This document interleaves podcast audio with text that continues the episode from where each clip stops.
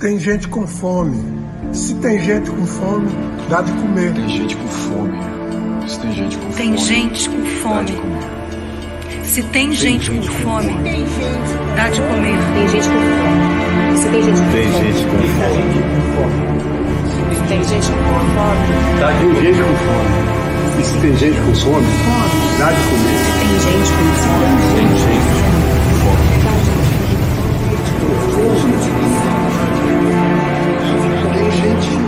com fome. Tem gente com fome. Tem gente com fome. Tem gente com fome, tem gente com fome.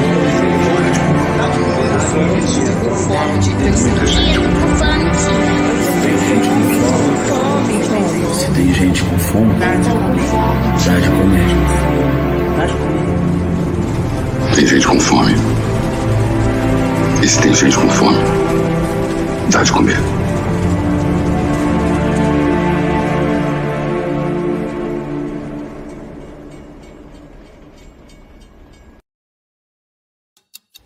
Tempo que você gastar para ver esse vídeo, mais um brasileiro morrerá de Covid. Mais 50 ficarão infectados. Mais 300 sem vagas nos hospitais. Enquanto isso, o Bolsonaro vai negar várias vezes a pandemia. Gripezinha, gripezinha, gripezinha. Estou com Covid. Debochar de quem usa máscara. Também. Menosprezar a vacina. Fala aqui na casa da tua mãe. Agredir médicos, cientistas, jornalistas e governadores. Imbecil. E dizer que tudo é frescura e mimimi. Chega de frescura e de mimimi. Enquanto isso, Lira vai engavetar mais um pedido de impeachment e Rodrigo Pacheco dizer que tudo é jogo de palavras. E você? O que pensa? O que passa agora no fundo do coração? O que está planejando fazer para acabar com todo esse absurdo antes que tudo vá para o espaço? Tem que deixar de ser um país de maricas. Fora Bolsonaro!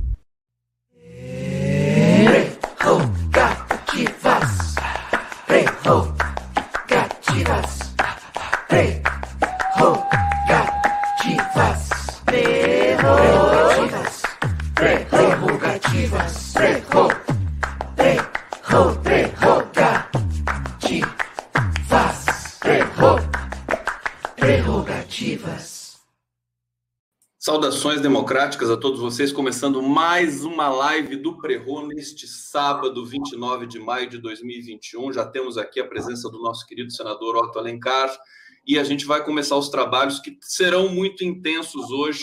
Agradeço a presença de todos vocês, a retransmissão da TVT e de todos os nossos parceiros, 247, DCM, GGN e grande elenco de canais progressistas no YouTube. Marco Aurélio de Carvalho, a gente começa pela Gabriela Araújo, Fabiano Silva dos Santos e Marco Aurélio de Carvalho na sequência. Gabi. Só vou dar um oi rapidinho, porque depois a gente vai continuar no bate-papo. Queria agradecer a presença do senador Otto Alencar, cumprimentar o Marco Aurélio, Fabiano e Conde. É um prazer estar com vocês aqui em mais uma manhã de sábado. As lives de prerrogativas estão ficando já tradicionais, né? Todos esperam por essas lives. E nós continuamos aí discutindo a CPI da Covid, um tema muito necessário. Semana passada a gente teve com o presidente da CPI da Covid.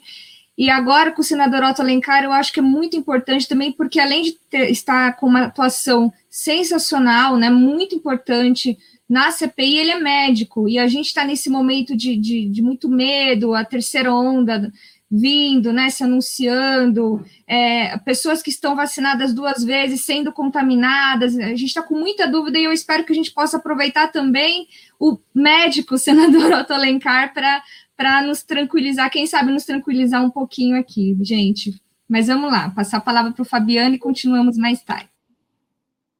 Bom dia a todas e a todos. Bom dia, Gabi, Marco, Conde, senador Otto. É um prazer recebê-lo aqui no Prerrogativas. É, Vossa Excelência tem todo o nosso respeito, admiração pelo trabalho que vem conduzindo na CPI. É interessante que eu estava consultando aqui já o nosso chat aqui, a quantidade de elogio que tem já para o senhor. A gente nem começou a live e já está cheio de elogio aqui para o senhor. Isso é sinônimo do prestígio e da seriedade com que Vossa Excelência desempenha aí o mandato por esse grande e maravilhoso estado que é a Bahia. Então é um prazer recebê-lo aqui e parabéns pelo seu trabalho à frente da CPI. Nós precisamos realmente de pessoas como o senhor que nos ajudem a buscar não só culpados, porque eu acho que culpados existem sim, a gente sabe muito bem onde estão os culpados, mas nós precisamos também buscar né, saídas e soluções para essa crise gigantesca e para esse número imenso de mortes que hoje tem no país. Então, bem-vindo, muito obrigado pela presença. Bom, muito bom dia a todos e a todas. É realmente um prazer uma alegria imensa poder receber o senador. Mas antes de fazer as nossas saudações tradicionais, eu quero hipotecar a irrestrita solidariedade do Grupo Prerrogativas com cada uma das quase 500 mil famílias brasileiras que tiveram o desprazer de perder um ente querido, um parente. Realmente essa situação é assustadora. É mais um sábado de luto no Brasil. E isso é uma vergonha para nós brasileiros, mas também para nós diante do mundo. É uma oportunidade singular, portanto, receber esse senador, cujo nome, inclusive, né, é um nome muito bonito, então eu vou falar inteiro, né? É Otto Roberto Mendonça de Alencar. Esse senador tem feito um trabalho literalmente cirúrgico. Senador tem uma experiência legislativa singular, foi deputado estadual, teve três mandatos, foi presidente da Assembleia Legislativa do Estado da Bahia, foi vice-governador, depois foi governador, e agora, mais recentemente, tem brindado o país com um mandato muito combativo. Portanto, é realmente uma alegria enorme receber esse senador, que é também um grande contador de histórias, é uma pessoa, enfim, que se especializou nas histórias do Rio São Francisco, né? Tem uma memória prodigiosa, tem uma série de questões aí que são muito singulares na vida desse senador que, que nos honra a todos.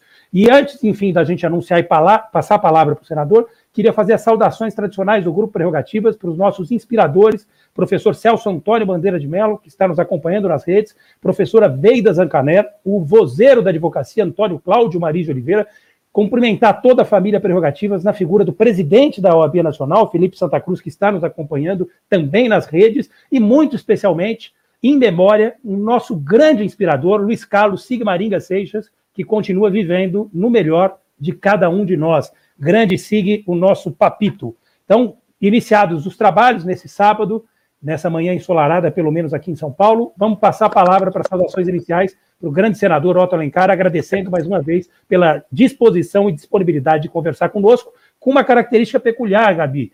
O senador Fabiano Conde nasceu no município de Rui Barbosa e hoje está conversando com uma família de advogados. Né? Muito obrigado, senador, a palavra é sua. Ah, eu que agradeço, realmente eu nasci no interior da Bahia, Rui Barbosa, e depois de muito tempo que eu vi descobrir porque esse nome meu, Otto Roberto Mendonça Alencar, todo mundo era Manuel, era José, era Antônio, e depois de muito tempo meu pai me contou que foi uma homenagem a um alemão dissidente de Hitler que chegou lá e ficou escondido na Chapada, e ele achou o nome bonito e botou o nome Otto Roberto. Minha mãe não queria o Otto, que achava uma coisa estranha, isso em 1947, achava uma coisa muito estranha. Ele terminou botando Roberto. Ele ficou casado, Otto Roberto. Mas está tudo bem aí, está tranquilo. Eu quero agradecer, dizer que fico muito feliz em estar aqui para participar com vocês todos desse momento de crise nacional, sobretudo crise sanitária, mas crise também que se estende para a crise da economia, da crise da administração do governo federal, um governo que não tem metas, que não tem nenhum planejamento estratégico. Eu me lembro sempre de que todos os presidentes, ex-presidentes, quase todos, estabeleceram metas para serem atingidas e atingiram né, ao longo dos anos, mas isso não tem meta, até porque não tem competência eh, gerencial administrativa para cuidar das coisas do Brasil. Não desejava que fosse assim, que fosse diferente, mas é, é um momento grave que nós estamos vivendo e, sobretudo, na questão agora da crise sanitária. A crise sanitária ela é, tem efeitos danosos em todos os sentidos, na economia, é, que está numa situação bem grave, que ela não pode é, avançar sem, sem segurança sanitária para os trabalhadores. Além disso, a falta de sensibilidade do governo, e é um governo que eu resumo da seguinte forma: em dois anos e quatro meses, foram demitidos 19 ministros de Estado e 36 é, agentes públicos de segundo escalão de alta relevância. Não, não, não, é, não é uma coisa normal. É, sobretudo na educação, quatro, na saúde, quatro, você vê a instabilidade do presidente da República que governa o Brasil e tem tido um comportamento que, na minha formação familiar e também de, médico da escola de medicina, e do meu comportamento, eu fico muito. Sou um crítico muito grande, até porque tudo que o, o cidadão fala sentado tem garantia em pé. E essa não é a característica do atual presidente da República. Portanto, eu fico à disposição de vocês para discutir qualquer tema, que seja um tema relacionado ao que está acontecendo no Brasil agora. Eu não sou economista, mas sou presidente da Comissão de Assuntos Econômicos e tenho estudado muito isso, procurando saber como é que acontece, até porque você tendo boa vontade, querendo se dedicar, queimando as pestanas, termina entendendo das coisas do seu país, que é uma obrigação de qualquer parlamentar, conhecer o regimento interno, conhecer as coisas da política como todo e todas as ações desenvolvidas no nosso país. O maior exemplo disso é o presidente Lula. Então, todas as vezes que eu converso com ele, ele me dá um banho aí em economia, infraestrutura, conversa sobre o mundo, porque não teve a formação do banco da universidade, mas teve a formação da dedicação à, causa do Brasil, de conhecer as coisas, de ler e entender, basta ter vontade, né? Nada resiste a quem, tendo boa inteligência, quer entender as coisas do seu país. Senador Otto Alencar, vai ser um papo maravilhoso hoje, Marco Aurélio, que bacana. Olha só, deixa eu, eu quero eu quero reiterar o que o Fabiano disse aqui, porque o chat, o bate-papo aqui, eu realmente nunca tinha visto, é o primeiro convidado que chega aqui, com todo, toda a vênia, respeito a todos que passaram por aqui, que você tem uma enxurrada de comentários assim, grande senador Otto Alencar, o apoio né, do, dos setores aqui, notadamente progressistas das nossas redes, impressionante. Eu já vou trazer até um comentário, olha só de quem? Dani Stella Haddad está aqui presente assistindo a gente, vai participar aqui através de uma pergunta por vídeo. Ela está dizendo: bom dia, parabéns por mais um programa do Prevô, sempre pautando o que é mais importante. Parabéns ao senador Otto Alencar pela atuação exemplar como parlamentar e em toda a sua trajetória pública. Que bonito isso aqui. Obrigado, Anistela. É, a gente vai começar, senador, é, com dois vídeos da CPI para a gente colocar umas perguntas aqui na sequência para o senhor. Vamos assistir aqui, vamos lá. Não vamos ouvir mesmo os prefeitos de capitais? Olha, senador Eduardo Girão, Vossa Excelência é um oportunista. E oportunista pequeno. Vossa Excelência estava lá, escutou o que nós acordamos. Eu não acordei isso. Uh, vamos colocar em Eu não fiz esse acordo. Vossa Excelência, desde o primeiro momento, toda a sociedade brasileira que tem inteligência sabe que Vossa Excelência está aqui com um único objetivo: é que a gente não investigue porque que a gente não comprou vacina. E o Vossa Excelência, que não entende patavina de saúde, quer impor a cloroquina na cabeça da população. Vossa Excelência, repito, é um oportunista. Oportunista. Porque Vossa Excelência lá. Calma, presidente. Não, calma não. Omar. Calma não. Nós acordamos lá. Senador, e eu, eu, vou... eu quero falar. Veja bem, eu tenho. A coisa que eu mais repeti lá, o senador Eduardo Girão depois vai querer tirar proveito disso. Falei ou não falei isso? Proveito de quê? Proveito de quê, senador Senador Omar.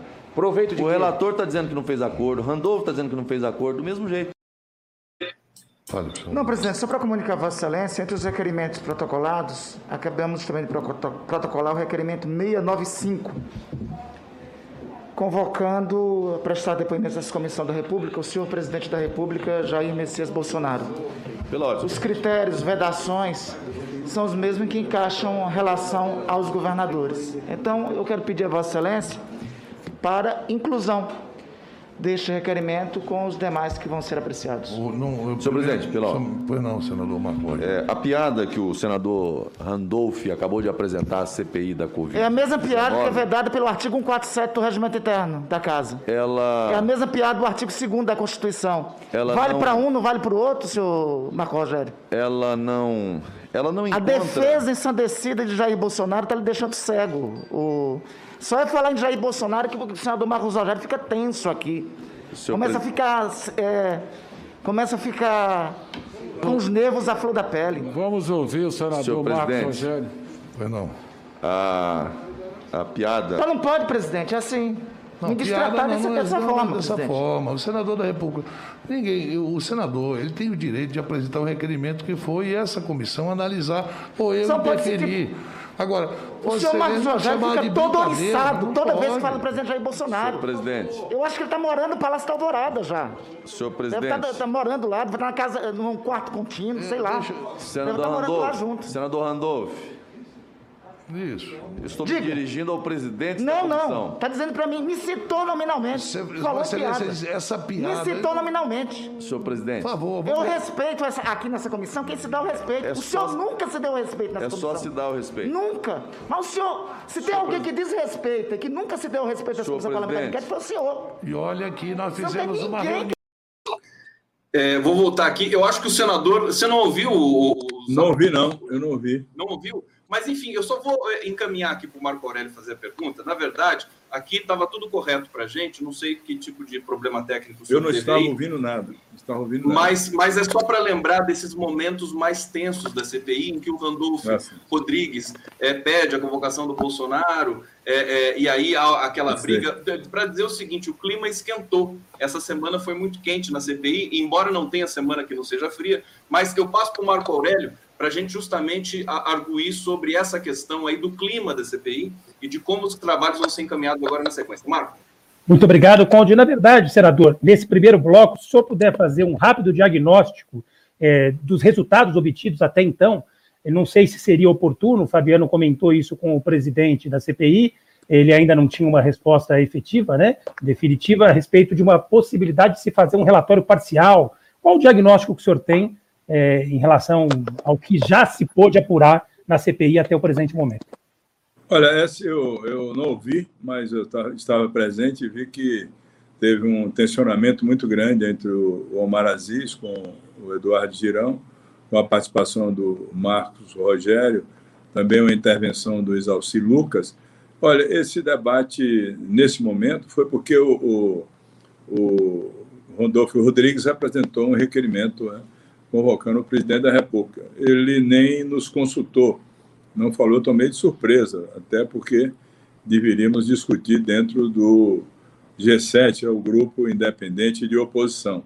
E isso levou a um debate muito grande, mas foi quase que um contraponto a uma coisa que os senadores que defendem o governo vinham fazendo. Os senadores sabem que a legislação não permite a convocação de governadores. Isso está muito claro no artigo 147 do regimento interno do Senado Federal. O regimento interno no Senado Federal é muito explícito nisso. Ele diz o seguinte: não se admitirá a convocação em CPI de agentes públicos do Poder Judiciário, do, da Câmara dos Deputados, para não chamar deputado, para o Senado Federal, e também dos estados. O legislador que fez isso antes, lá atrás, que formulou esse artigo no regimento interno do Senado Federal, por que ele fez isso? O legislador sempre pensa na frente, para que num momento como esse, um senador candidato a governador no seu estado não pudesse convocar um governador para desgastá-lo, colocá-lo numa situação difícil e ele ganhar o governo. Como aí no, no, na CPI tem oito ou nove candidatos a governadores em seus estados, eles lutaram muito, os, os, os bolsonaristas, para chamar os governadores e também para fazer um contraponto e tirar um pouco o foco, o foco do primeiro requerimento, que era apenas para investigar, investigar o, os atos do governo federal. Nós aceitamos isso. Eles pressionaram muito e terminaram por aprovar o requerimento de convocações de governadores. Não tem respaldo nem no regimento interno do Senado Federal, muito menos na Constituição Federal, que define exatamente isso, para não dar essa condição de se convocar um governador, um senador que é, can é candidato. Em 2022 tem eleição de governo, chama o governador, bota ele na berlinda, não tem como se desgastar, até porque às vezes não é o fato, é a versão do fato que se dá e termina desgastando. Então, eles já sabiam disso, mas fizeram para que se chamasse. Nós tivemos que, que aprovar aquilo e terminou por os governadores agora entrando no Supremo Tribunal Federal, onde já tem prerrogativa, onde já tem condição de, de se dar, certamente o Supremo. Vai dar uma jurisprudência que já existe no caso do Marconi Perillo, quando foi é, convocado para a CPI do Cachoeira, e o ministro Marco Aurélio não permitiu que ele fosse ouvido, porque CPI para governador é feita em Assembleia Legislativa, isso é claro e lúcido como qualquer outra coisa, mas eles quiseram fazer esse ato cênico e, para não ficarmos numa berlinda, tivemos que participar da, dessa e aprovar essa convocação. Os governadores estão agora entrando no Supremo Tribunal Federal. No entanto, devo dizer que nós temos discutido com o Renan, que é o relator, e com outros, e não deve se fazer agora um relatório preliminar. No entanto, está muito claro na minha consciência, de forma imparcial, isenta, de que já está identificado algumas coisas que os responsáveis terão que responder por ação e por omissão. Ação, ter colocado no site do Ministério da Saúde, e olha que o, alguns estados fizeram também isso, estão errados, um, um, uma, uma receita por uma instituição né, jurídica para que os brasileiros pudessem usar a medicação. Então, o Tratkov traz ali uma orientação para todos os brasileiros que possam tomar. Por exemplo, se o, um desses que vai tomar hidroxicloroquina ele tem arritmia cardíaca, se ele tomar, ele tem um risco muito grande de ter parada cardíaca e morrer. Por quê? Porque a arritmia ela, ela distancia os espaços entre os batimentos cardíacos, chamado intervalo ou espaço QT. A hidroxicloroquina amplia muito esse espaço QT. O coração bate tum, demora e vai tum na frente. Não é rítmico. O que é que acontece com quem tem arritmia? A hidroxicloroquina triplica esse espaço QT. O coração bate tum, para e vai, vai tentar bater lá na frente. Ele pode parar e não voltar mais a bater. Se tiver no, no ambiente hospitalar, você vem com o cardioversor, dá o choque, ele volta a bater. Mas na rua não, há como acontecer. Então, o sujeito comprou na farmácia a hidroxicloroquina, ele tinha arritmia e morreram vários brasileiros por essa receita. Tem alguém, alguém tem que responder por isso, quem colocou isso no site do Ministério da Saúde ou então em qualquer outra secretaria de Estado. Aqui na Bahia, um colega nosso, desavisado, não sabia que estava com arritmia, tomou essa medicação e foi a óbito. Doutor Gilmar Calazans, no município de Ilhéus, como foram tantos e quantos brasileiros desavisados da mesma forma. Eu não critico o médico que é receita hidroxicloroquina depois de fazer um eletrocardiograma. Eletrocardiograma não, vamos começar como era a medicina e deve ser aquela consulta de 30, 40 minutos que eu fazia no meu consultório, a anamnese, ou seja, a história do doente, o exame físico e depois os exames complementares para a partir daí se dar o diagnóstico, fazer o tratamento. Então, não há como se é, medicar, se dar a, medicação da hidroxicloroquina como de forma incorreta, errada e irresponsável fez o presidente da República, que levantou a caixinha de hidroxicloroquina para o Brasil tomar. Ele tem seguidores. Eu tomei isso, eu fiquei bom. E vai lá no interior do Brasil, em qualquer lugar, você tem doença do coração, toma e vai a óbito. Isso vai ter que ficar impune? Na minha opinião, não. Eu jamais faria isso. Então, uma das coisas é essa: o, o, o gabinete paralelo que orientou o Tratkov. Quem é o gabinete paralelo? O Arthur Weintraub participava, o próprio filho do presidente da República, o Carlos, o Osmar Terra, a doutora Nise Yamaguchi. Então, formaram ali uma corporação que chegava para o Pazuello e disse, Pazuello, você vai fazer isso aqui. O Pazuello fazia apenas as coisas que eram mandadas, inclusive pelo presidente da República. O Pazuello foi um executor daquilo que o gabinete paralelo mandava fazer. E com pessoas estranhas, uh, estranhas à, à, estrutura organizacional do Ministério da Saúde. Não tinham cargos para fazer isso. Está claro. Isso é uma coisa clara. É ação incorreta e alguém tem que pagar pela ação incorreta. Segundo lugar, a omissão. Onde é que está a gravidade da omissão? Na, não, não comprar vacina, como não assinaram em agosto uh, com a Pfizer, como negaram a Coronavac, que podia ser aplicada em dezembro, não quiseram comprar, vacina, o Dória, eu não vou comprar tua vacina, não, deixa para lá, não vou comprar isso. O, o presidente deu 14 eu tenho aqui no meu celular, gravadas, negando a vacina, omissão por comprar a vacina, o negacionismo de achar que a doença era uma gripezinha por falta de conhecimento, até porque são vários grupos de coronavírus. Coronavírus, a primeira manifestação do coronavírus foi em 1964, quando se detectou o coronavírus em crianças. E realmente, praticamente, era uma coisa assintomática que não evoluía. Depois foi, foram havendo as mutações, as variantes, e hoje nós temos sete grupos de coronavírus das famílias alfa e beta coronavírus, que todos, todos esses, esses grupos são grupos que levam a ter a infecção é, virótica, a pneumonia virótica, o micotromboembolismo, e que mata. Já teve uma manifestação em 2003 é, em Hong Kong, teve em 2013 na Ásia Menor, os países árabes, com o MERS, o COV-MERS, é, que realmente causou problemas e óbitos. E interessante que quando aconteceu na Ásia Menor, nos países árabes, pela Arábia Saudita, é, para cada dez infectados, oito eram homens, dois eram mulheres, porque as mulheres usavam a proteção natural das suas vestes, que é a burca. Então, a, a máscara é fundamental para não ter a doença, tanto para quem está doente, para não transmitir, como para quem não está, para receber. Cada dez, oito eram homens. Elas eram contaminadas pelos maridos nas suas residências, mas não se nas ruas, que usam a burca. Então, ele negou a, a máscara, ele estimulou o presidente o, o, o isolamento, é, estimulou, a, desculpe, a aglomeração, foi, negou o isolamento, então negou a doença, negou a vacina, estimulou a aglomeração, isso é omissão. Então, esses que fizeram isso vão ser responsabilizados certamente pela ação errada e pela omissão.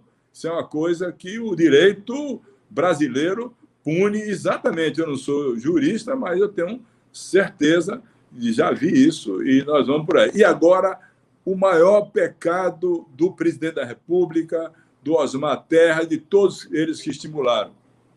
A doutora Mayra Pinheiro, eu sempre chamo de doutora porque não quis entrar no termo pejorativo que ela foi chamada. Eu respeito muito todo cidadão e toda cidadã para não constranger absolutamente ninguém. Mas ela confessou no vídeo que estimulou a imunidade de rebanho. Um país com 215 milhões de brasileiros estimular a imunidade de rebanho, ou seja, 95% das pessoas são assintomáticos, leves ou moderados. E só 5% forma a, a forma grave da, da Covid-19, que é a pneumonia virótica, microtromboembolismo, insuficiência renal e óbito. Desses 5%, é, dois vão a óbitos. três pode se salvar se tiver assistência correta dentro da UTI. Então, o que é que eles pensaram? Olha, 95% é assintomático, assintomático leve moderado, vai ficar bom, vai morrer 5%, bota na conta aí 500 mil, 600 mil, não tem problema não, o Brasil tem 215 milhões e vai embora. Ela confessou isso num, numa, num vídeo que ela fez em Manaus, confessou isso e disse imunidade de rebanho das pessoas. Depois a doutora Mária voltou e disse, não, eu não estava me referindo às pessoas, me referindo às crianças, para irem para a escola. E vem cá, a criança vai para a escola de ônibus, não tem motorista, não tem o cara que toma conta das crianças dentro do ônibus. E quando chega na escola, não tem merendeira, não tem professor, não tem o vigilante, não tem o cara que limpa. Eles não vão ser contaminados. Então, ela se confundiu completamente, deu dó o que ela fez ali. Inclusive, disse que a hidroxicloroquina servia e serviu para a Zika. Não serviu, só se fizeram para a Zika com hidroxicloroquina exames pré-clínicos in vitro em camundongos e se parou por aí mesmo, que é uma doença fácil de ser controlada. Muito fácil. Se você mata o agente, o hospedeiro, que é o Aedes aegypti, você acabou com a doença. Como se acabou com a doença no Brasil, dos Chagas, praticamente, eliminando o barbeiro.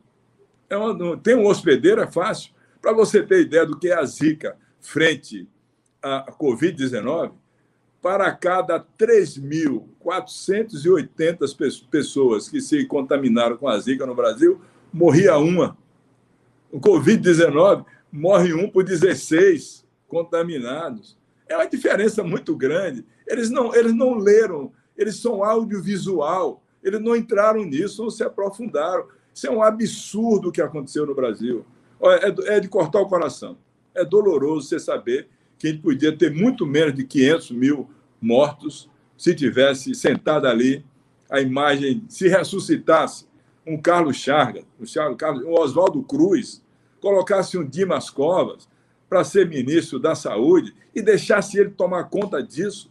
Mas não, o capitão reformado do Exército se transformou num grande infectologista para receitar hidroxicloroquina para o povo brasileiro. Isso é, na minha opinião, tem que ser respondido criminalmente por omissão e por ação. Senador, já, já deu para perceber o, o, conteúdo do senador aqui, um especialista. É, o bate-papo está respondendo muito bem aqui as, as argumentações e colocações aqui do senador. Marco, Gabriela, Fabiano, a gente tem a nossa sequência aqui, tem uma pergunta gravada, mas eu, eu queria saber se vocês querem fazer alguma consideração, porque afinal de contas, o senador é, é, é, falou muitas coisas, acho que é importante a gente fazer aqui uma, uma, um comentário. Marco, primeiro, quer falar? Não, acho que a Gabi e o Fabiano fizeram ponderações aqui.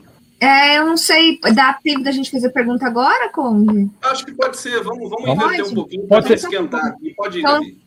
É, eu primeiro queria falar assim, comentando, nossa, foi o senador Otto falou tanta coisa, mas eu só queria comentar com essa, sobre a imunidade de rebanho em crianças. Eu tenho um filho de uma grande amiga minha que tem 14 anos e está internado no Einstein com Covid. Então, imunidade de rebanho com criança, gente, é mais cruel ainda, porque as crianças também vão para quadros graves. É uma ilusão dizer que criança não desenvolve né, é, quadros graves de Covid. Então, assim, me deu até que eu fiquei emocionada quando o senhor falou sobre isso, porque eu lembrei da, da, da minha amiga que está agora no hospital com o filho dela. Até mandar um abraço para ela, provavelmente ela está nos assistindo. É, senador, essa semana eu até queria comentar um caso polêmico, mas para aproveitar é, a, o seu conhecimento para esclarecer isso para a população que é leiga. Essa semana o senador é, Marcos Duval fez uma acusação muito grave, dizendo que o senhor teria recomendado que ele mesmo tomasse cloroquina um ano atrás, quando ele teve Covid. E o senhor fez um esclarecimento muito interessante, dizendo o seguinte: olha, no começo, a cloroquina foi pensada como anti-inflamatório, mas depois se descobriu que ela não funcionava. Então, por que, que se diz tanto em cloroquina né? E isso ficou, quer dizer, descobriu-se que ela não funcionava como anti-inflamatório, e aí eu queria que o senhor aproveitasse e dissesse quais são os anti-inflamatórios que são os que a, a OMS recomenda, se o pudesse fazer um histórico sobre como começou essa história de cloroquina, cloroquina, e aí o, o nosso atual presidente se apegou nessa coisa de uma forma doentia, né? Não, não tem como explicar, e não passou para os novos medicamentos que foram é, considerados realmente eficazes. Se o senhor puder falar, comentar um pouco sobre esse episódio, porque gerou muita mídia, né? Essa briga entre os dois senadores. É, eu sei.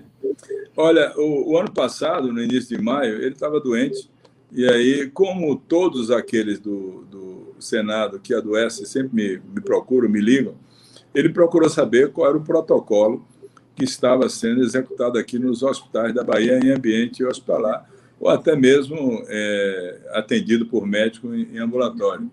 E aí eu liguei para ele e disse: Olha, Marcos, no começo de maio, é, aqui na Bahia, é, o nosso professor de infectologia, que foi meu colega na Universidade Federal, mas ele é infectologista mesmo, é epidemiologista, tem trabalhos publicados no mundo, do professor doutor Roberto Badaró você entrar na internet, é uma pessoa simples, humilde, que não gosta muito de exposição, mas é respeitado no mundo, no mundo inteiro, inclusive é, trabalhos prestados e pesquisas que são executadas hoje na área de epidemiologia e também de infectologia. Aqui, quando é atendido um paciente, na primeira fase da doença, que é a fase da boca, está se usando ivermectina ainda como teste, não tem comprovação, porque a ivermectina, o princípio ativo dela é diminuir a reprodução é, não de vírus, mas de é, protozoários, de outras, outras, outros agentes que atacam o, o corpo humano. E pode ser que sirva também para diminuir a reprodução viral na fase da boca, porque o, o vírus entra pela mucosa da boca ou nasal. Tanto que o PCR você recolhe na, no, na, na, mucosa nasal, ou na mucosa da boca, para ver se você tem ou não a doença. E depois disso está se usando Clexane, se usa até agora, está usando agora em todos os hospitais do Brasil em UTI. O que é Clexane ou heparina? É um anticoagulante, porque o vírus, quando ataca a célula, ele provoca um sangramento no pulmão. É microsangramento, microtromboembolia, e forma coágulo dentro do pulmão, que obstrui o pulmão e a pessoa puxa o oxigênio e o oxigênio entra nos alvéolos pulmonares. Então, está se usando Clexane e está se usando hidroxicloroquina, que eu acho que não é o melhor para se dar como anti-inflamatório, porque a hidroxicloroquina é usada para malária, mas também para lúpus, para artrite reumatoide, como se fosse um anti-inflamatório. Mas eu acho melhor a dexametasona, que é uma cortisona, que, na minha opinião, é melhor que a hidroxicloroquina. Além disso, se usa antibiótico para evitar que, com a baixa dos leucócitos, a leucopenia, a monopenia, a monopenia que é a vir, toda a virose baixa dos leucócitos, deve-se usar um antibiótico para prevenir uma infecção bacteriana. E mandei para ele por gravação. Ele aí disse isso no plenário eh, do Senado Federal, achando que eu não ia confirmar isso. Eu não ando com a mentira. A medicina, a ciência exige a verdade, a honestidade, a integralidade do que você fala. Eu eh, confirmei isso, inclusive, ontem, numa entrevista. Estou confirmando agora. No início de maio, as pessoas tinham dúvidas se a hidroxicloroquina funcionava ou não. Depois disso, vários é, institutos de pesquisa Inclusive, o principal de todos, a Crocane, fez um relatório mostrando que não tinha nenhuma, nenhuma forma ativa de evitar a doença, a hidroxicloroquina, é, tanto como, como precoce, tanto como tratamento em hospital. Foi o que eu perguntei à doutora Mayra. Doutora Mayra, fizeram o estudo pré-clínico da hidroxicloroquina, ou seja, o pré-clínico em vitro ou em camundongos, é, é, não foi feito. Foi feito as quatro fases clínicas da hidroxicloroquina, não foi feita. A primeira, a segunda, ela disse isso e confirmou que não foi feito. Mas lá atrás, no sufoco de começar, como isso foi dado, a hidroxicloroquina disse que foi usada na China e teve efeito, o, o Donald Trump disse que a hidroxicloroquina era a saída, o Bolsonaro disse, todo mundo acreditava, então, algumas pessoas usavam. Eu nunca receitei isso, mas eu disse que o protocolo era esse. Eu falo com muita sinceridade. Depois que eu comecei a ler e ver que não tinha efeito nenhum, eu comecei a falar que não tinha efeito, não orientar as pessoas dessa forma. Inclusive, se o médico der a receita agora de hidroxicloroquina, ele bota o CRM dele, ele está sendo responsável. Mas uma instituição, uma secretaria, um Ministério da Saúde, botar no seu site que todos podem tomar, não, não tem cabimento uma coisa dessa natureza. Só que as pessoas mudam o, o, a, a, os fatos, né? quer dar uma versão diferente para querer comprometer a nossa história. Eu tenho uma história de vida, de médico e também de, de político, sempre pautada dentro de dar a palavra, cumprir a palavra, falar com sinceridade, com honestidade, sobretudo na área da medicina. A medicina não, não merece, a ciência não merece nada que não seja verdade ou verdadeiro. Hoje já não se usa mais, já há muito tempo, desde maio do ano passado, junho, já não se usa mais a hidroxicloroquina, mas como o Donald Trump disse que era bom, o, o, o Bolsonaro imita, o, imitou muito o Donald Trump, né? não, não conseguiu no gestual, mas na palavra conseguiu é, imitar, falar que era bom e tal. E resultado, como o Bolsonaro agora já não fala mais o nome da hidroxicloroquina, você anotou isso? Ele não diz mais hidroxicloroquina.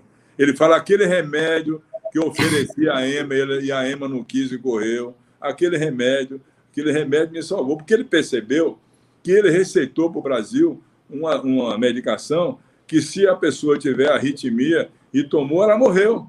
Então, se qualquer brasileiro que tomou isso for dado o laudo da morte, parada cardíaca com hidroxicloroquina, ele pode entrar para buscar no Estado a sua indenização dos seus familiares. Senador, uma coisa é, só é, emendando uma questão né, nessa fala sobre a cloroquina. O, tivemos lá a Capitã Cloroquina, e, e, no dia que ela foi, eu vi que muita gente está vendo, o tema cloroquina ele volta sempre para o debate. É um tema que a gente já viu claramente que todos os estudos científicos internacionais apontam que não há qualquer tipo de eficácia nisso, e como o senhor muito bem coloca, para as pessoas que têm arritmia, como eu, é, uma, é um problema, é, pode ser gravíssimo, inclusive. É. É, mas qual a vantagem da gente convocar numa CPI pessoas que defendem a cloroquina?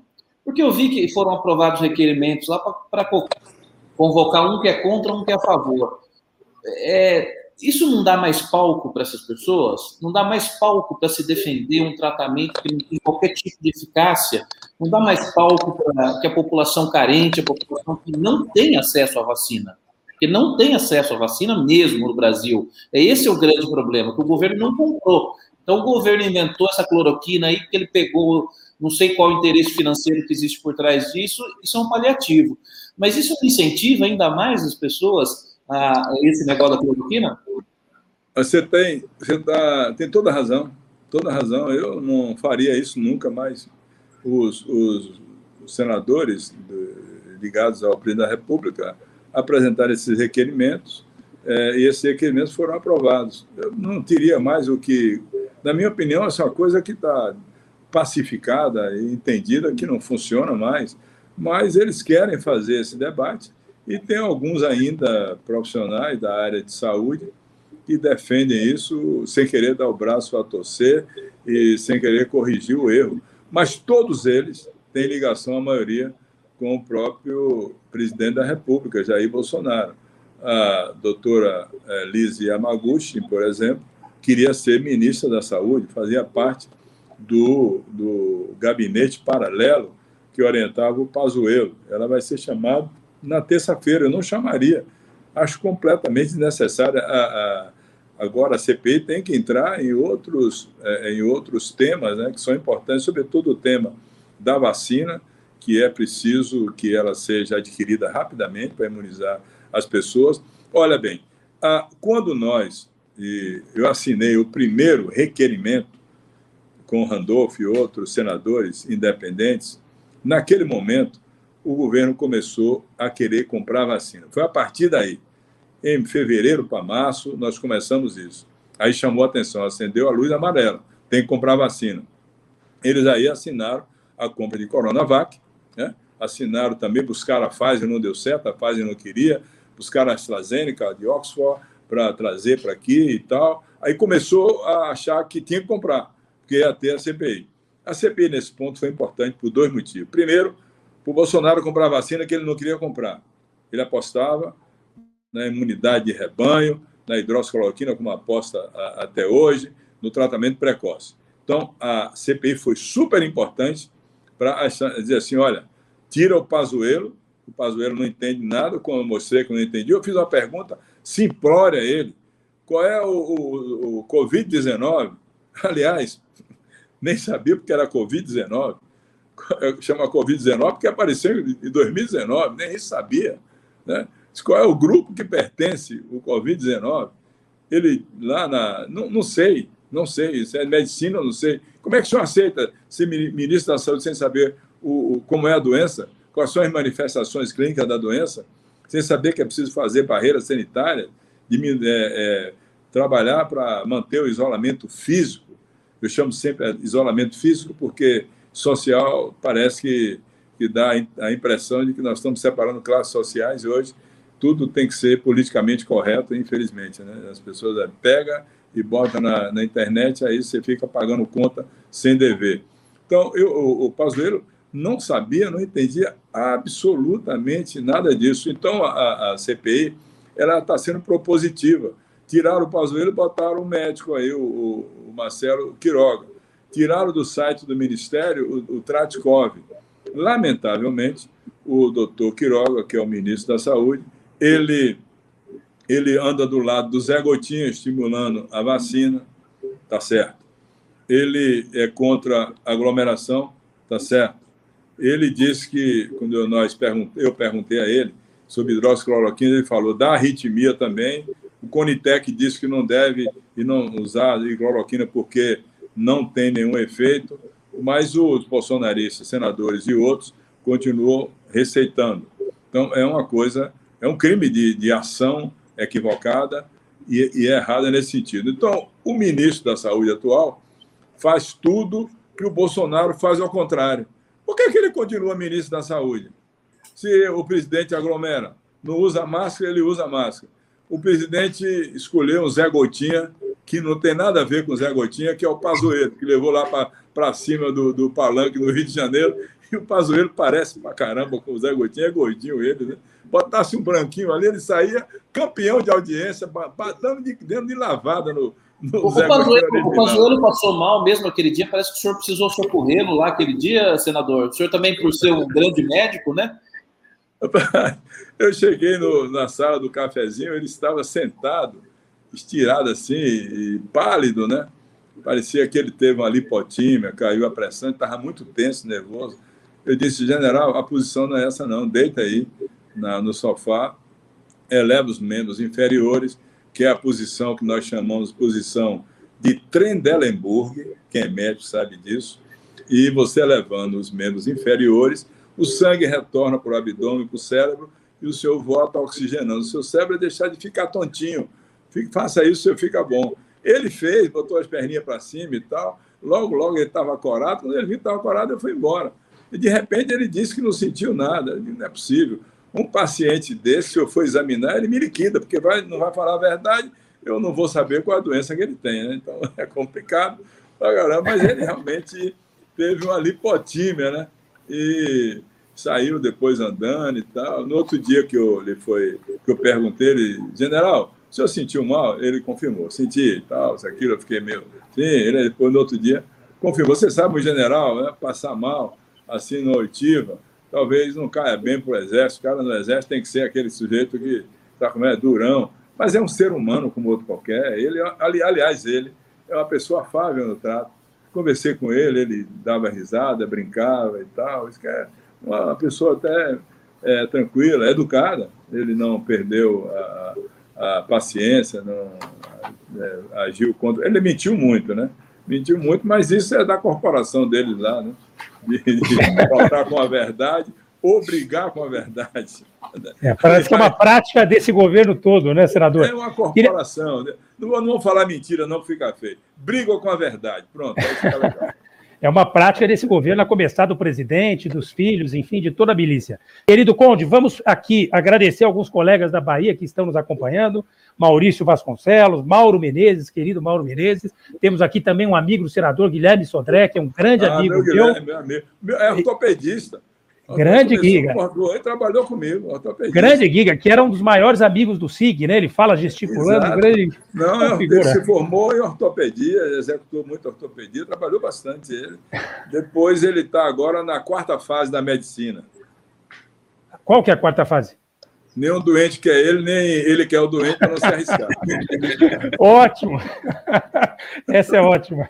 Mas, senador, eu queria aqui também registrar, fazer uma recomendação ao senhor. Tem um grande jornalista que é uma inspiração para todos nós, é uma referência na área, que é o Bob Fernandes, e ele fez um trabalho magnífico é, tentando recuperar o caminho é, da cloroquina do ponto de vista, inclusive, das conexões financeiras. Queria recomendar que o senhor conhecesse esse trabalho, eu vou tomar a liberdade de lhe enviar, e quem sabe até sugerisse que a CPI ouvisse esse belíssimo jornalista. Conde, nós temos um vídeo na tela, né? Nós temos três perguntas, vamos começar com, com um, né? Acho que é a Ana Estela.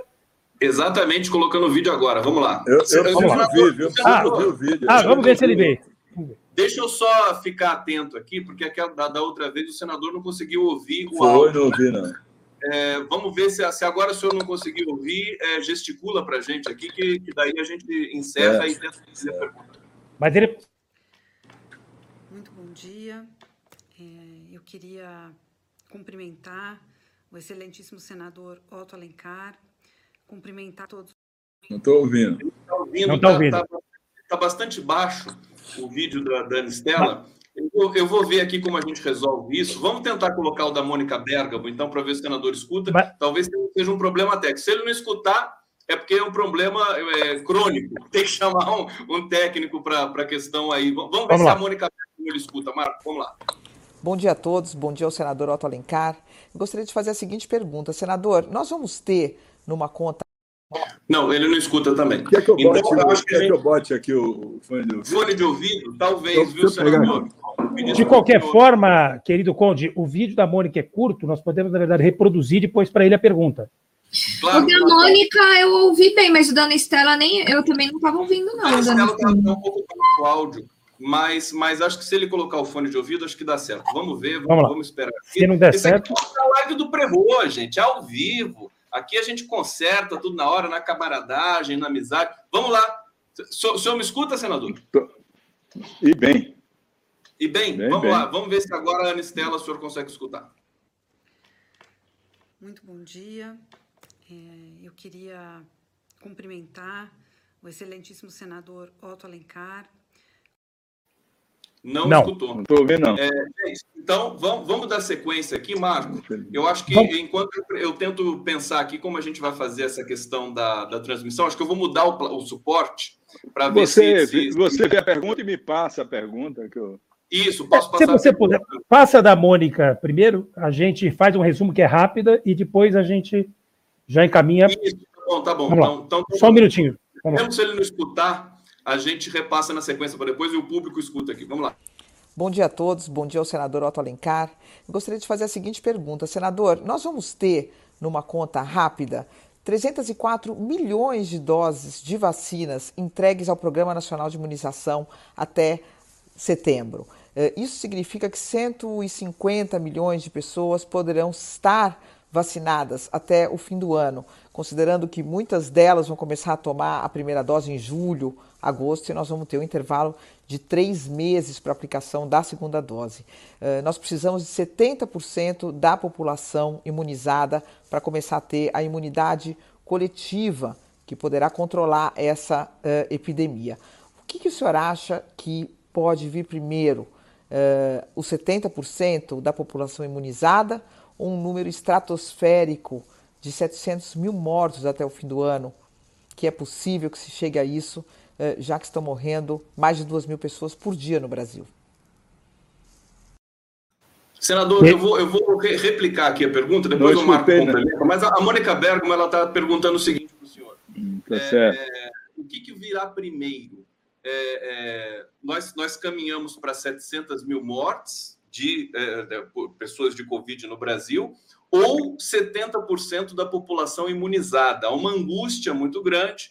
E a Mônica está querendo saber do senhor essa questão. Marco, você quer complementar? Só, só para complementar, né, esse raciocínio está baseado numa estimativa de compra de 304 milhões de doses, que poderiam, de alguma forma, imunizar cerca de 150 milhões de brasileiros. Ela também faz a ponderação de que em julho e agosto, muitas dessas pessoas vão tomar a primeira dose. O intervalo previsto é de três ou quatro meses entre a primeira e a segunda dose, para você ter uma imunização, digamos, plenamente eficaz. Né? Então, o que, que o senhor acha frente a essa estimativa, que nós não sabemos se vai se confirmar, que vai acontecer no Brasil? Nós vamos caminhar primeiro para 700 mil mortes, que é uma realidade que está construída pela ação e omissão criminosa desse governo, ou, eventualmente, para uma imunização de 70% da população brasileira. Olha bem, o, o grande problema do coronavírus é que ele, é, ele faz variantes muito rápido. Né? Ele fez a, a variante P1 lá do Amazonas, essa variante P1, é, como a doutora Gabriela falou, é, ela atinge já pessoas mais jovens. É, não precisa não ter comorbidade, ela se transfere com mais, rapidez, com mais rapidez e atinge pessoas mais jovens. Nós estamos perdendo pessoas aqui, jovens, atletas, que têm a doença e vai a óbito. Ele falou aí de uma, de uma criança. Então, se tiver a terceira onda e surgir uma outra variante, a dúvida é se a vacina, que nenhuma vacina é eficaz 100%, né? Você viu agora que o, o Nelson Sargento tomou a vacina depois de 60 dias e foi a óbito com Covid-19. Tem um colega meu aqui na Bahia, que trabalhou comigo, doutor Spencer Vieira, é, que teve, tomou a primeira dose, a segunda dose, voltou a trabalhar dentro da UTI, recebeu uma carga viral muito alta, desenvolveu a forma grave da doença, que é o Covid-19. teve que entubar, fazer traqueostomia e ele não faleceu. A vacina, ela diminui o efeito letal da doença, mas não, imuniza todas as pessoas, não. Tem pessoas que têm dificuldade de adquirir a imunidade celular. A imunidade celular, que é diferente de você fazer um exame sorológico e dizer estou com IgG alto. Não é assim, não. A, a vacina da imunidade celular, da defesa celular contra o agressor, dele não, não conseguir penetrar na célula e provocar a sua reprodução viral. Então, é, é uma situação grave pelo seguinte: as vacinas da Pfizer acho que vão chegar em agosto para setembro, para começar a vacinar. Nesse intervalo, esse período que vai ficar sem vacinação em massa e sem a segunda dose, é muito grave, porque a primeira dose não dá imunidade. Pode dar imunidade numa pessoa que já tem a chamada, às vezes as pessoas não falam nisso, não falam nisso, a chamada imunidade inata. Tem, tem pessoas que têm imunidade inata a vários agressores, não só vírus, mas também a bactérias, o vibrião. Por exemplo, vibrião da cólera.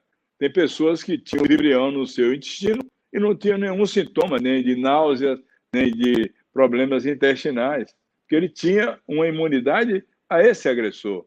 Então, tem pessoas que têm imunidade alta ao coronavírus, são chamados assintomáticos. Leve moderada a doença vem, mas a célula dele já tem ali uma forma de se defender da agressão daquelas, daquelas coroazinhas do coronavírus que broca a célula e entra na célula, provocando ali o microtromboembolia, o microsangramento. Então, se não vacinar em muitas pessoas até o final do ano, 70%, 50%, 70%, nós vamos ter 2022 com pacientes em hospitais, nas UTIs, porque a, a, a, disseminação da doença, se vier uma terceira via, com uma nova variante, chegou essa indiana. Essa indiana ainda não se conhece direito como é a manifestação clínica dela, se ela é mais agressiva ou não. Esse é, é o problema do, do, do coronavírus. Quando ele surgiu em 64, é a gripezinha que falou todo mundo aí, não tinha problema, as crianças não tinham. Depois ele foi evoluindo e hoje ele tem sete formas gravíssimas do, do coronavírus. Sete formas gravíssimas. Do, do grupo alfa e beta. E o mais grave, o mais, mais agressivo é o Covid-19, que já deu agora uma variante, a P1. Se continuar tendo a terceira onda e vier outra variante, aí a, a medicina vai ter que se esforçar para encontrar e saber se essa vacina, a Coronavac, o AstraZeneca, o Oxford, o, o, a Pfizer, ou a Moderna, ela vai ter condição de imunizar a pessoa e a, a célula imunizada vai resistir à agressão do Covid-19. Esse é o grande problema que está acontecendo na Índia e também aqui no Brasil. Se continuar esse covidário que é o Brasil, ninguém sabe o que vai acontecer em termos de óbitos. Ninguém sabe o que vai acontecer. É um cálculo que eu não faço. Né? Eu, peço assim, eu, tomara que a, a ciência, e me parece, viu? Me parece que um laboratório na Califórnia, um laboratório na Califórnia, é, está desenvolvendo um, um, antiviral. Como desenvolver o antiviral para H1N1, que é o Tamiflu? Que o Tamiflu não evita que você tenha H1N1. Se você tiver, toma e os efeitos são menores. É diferente. Vacina evita ter a doença, se contrair a doença. Você, tem, você não tomou, eu tomei H1N1 todo, tomo todos os anos. Então não, não tenho gripe, não me lembro de ter tido gripe. Não tenho na minha cabeça quando eu fiquei equipado. Eu tomo todas as vacinas, é, é, influenza, H1N1, tomo sempre, é uma coisa da minha vida. Então, você toma vacina H1N1, você não contrai a, a, a gripe H1N1. Agora, depois você tem a doença, você toma que na farmácia e compra, Tamiflu, e melhora, diminui os efeitos letais da doença. Eu creio que em cinco meses eu acredito nisso. Cinco meses, seis meses, nós vamos comprar aqui no Brasil, então em outros países, o Tamiflu do coronavírus. É, é uma, uma, medica, um, uma medicação que está sendo desenvolvida nos Estados Unidos, em Boston, no laboratório em Boston, na Califórnia, que chama-se mono, nome difícil, viu? Mono Molnupiravir. Né? Molnupiravir, que é uma medicação que está sendo testada já com algum sucesso para diminuir os efeitos letais da doença. O que é isso?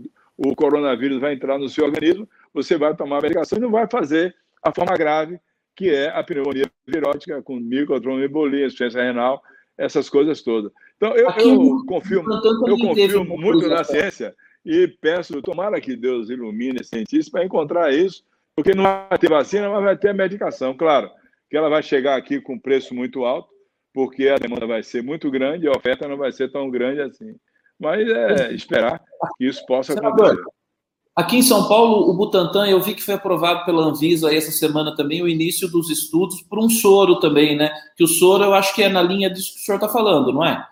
O soro, Isso. o soro Covid o soro também, é mesmo, né? exa, exatamente, é, exatamente. Esse soro que o Butantan está fazendo, certamente tem todo o embasamento científico de pesquisa para é, é, ser usado e, e diminuir a forma letal da doença e o paciente não ir a óbito.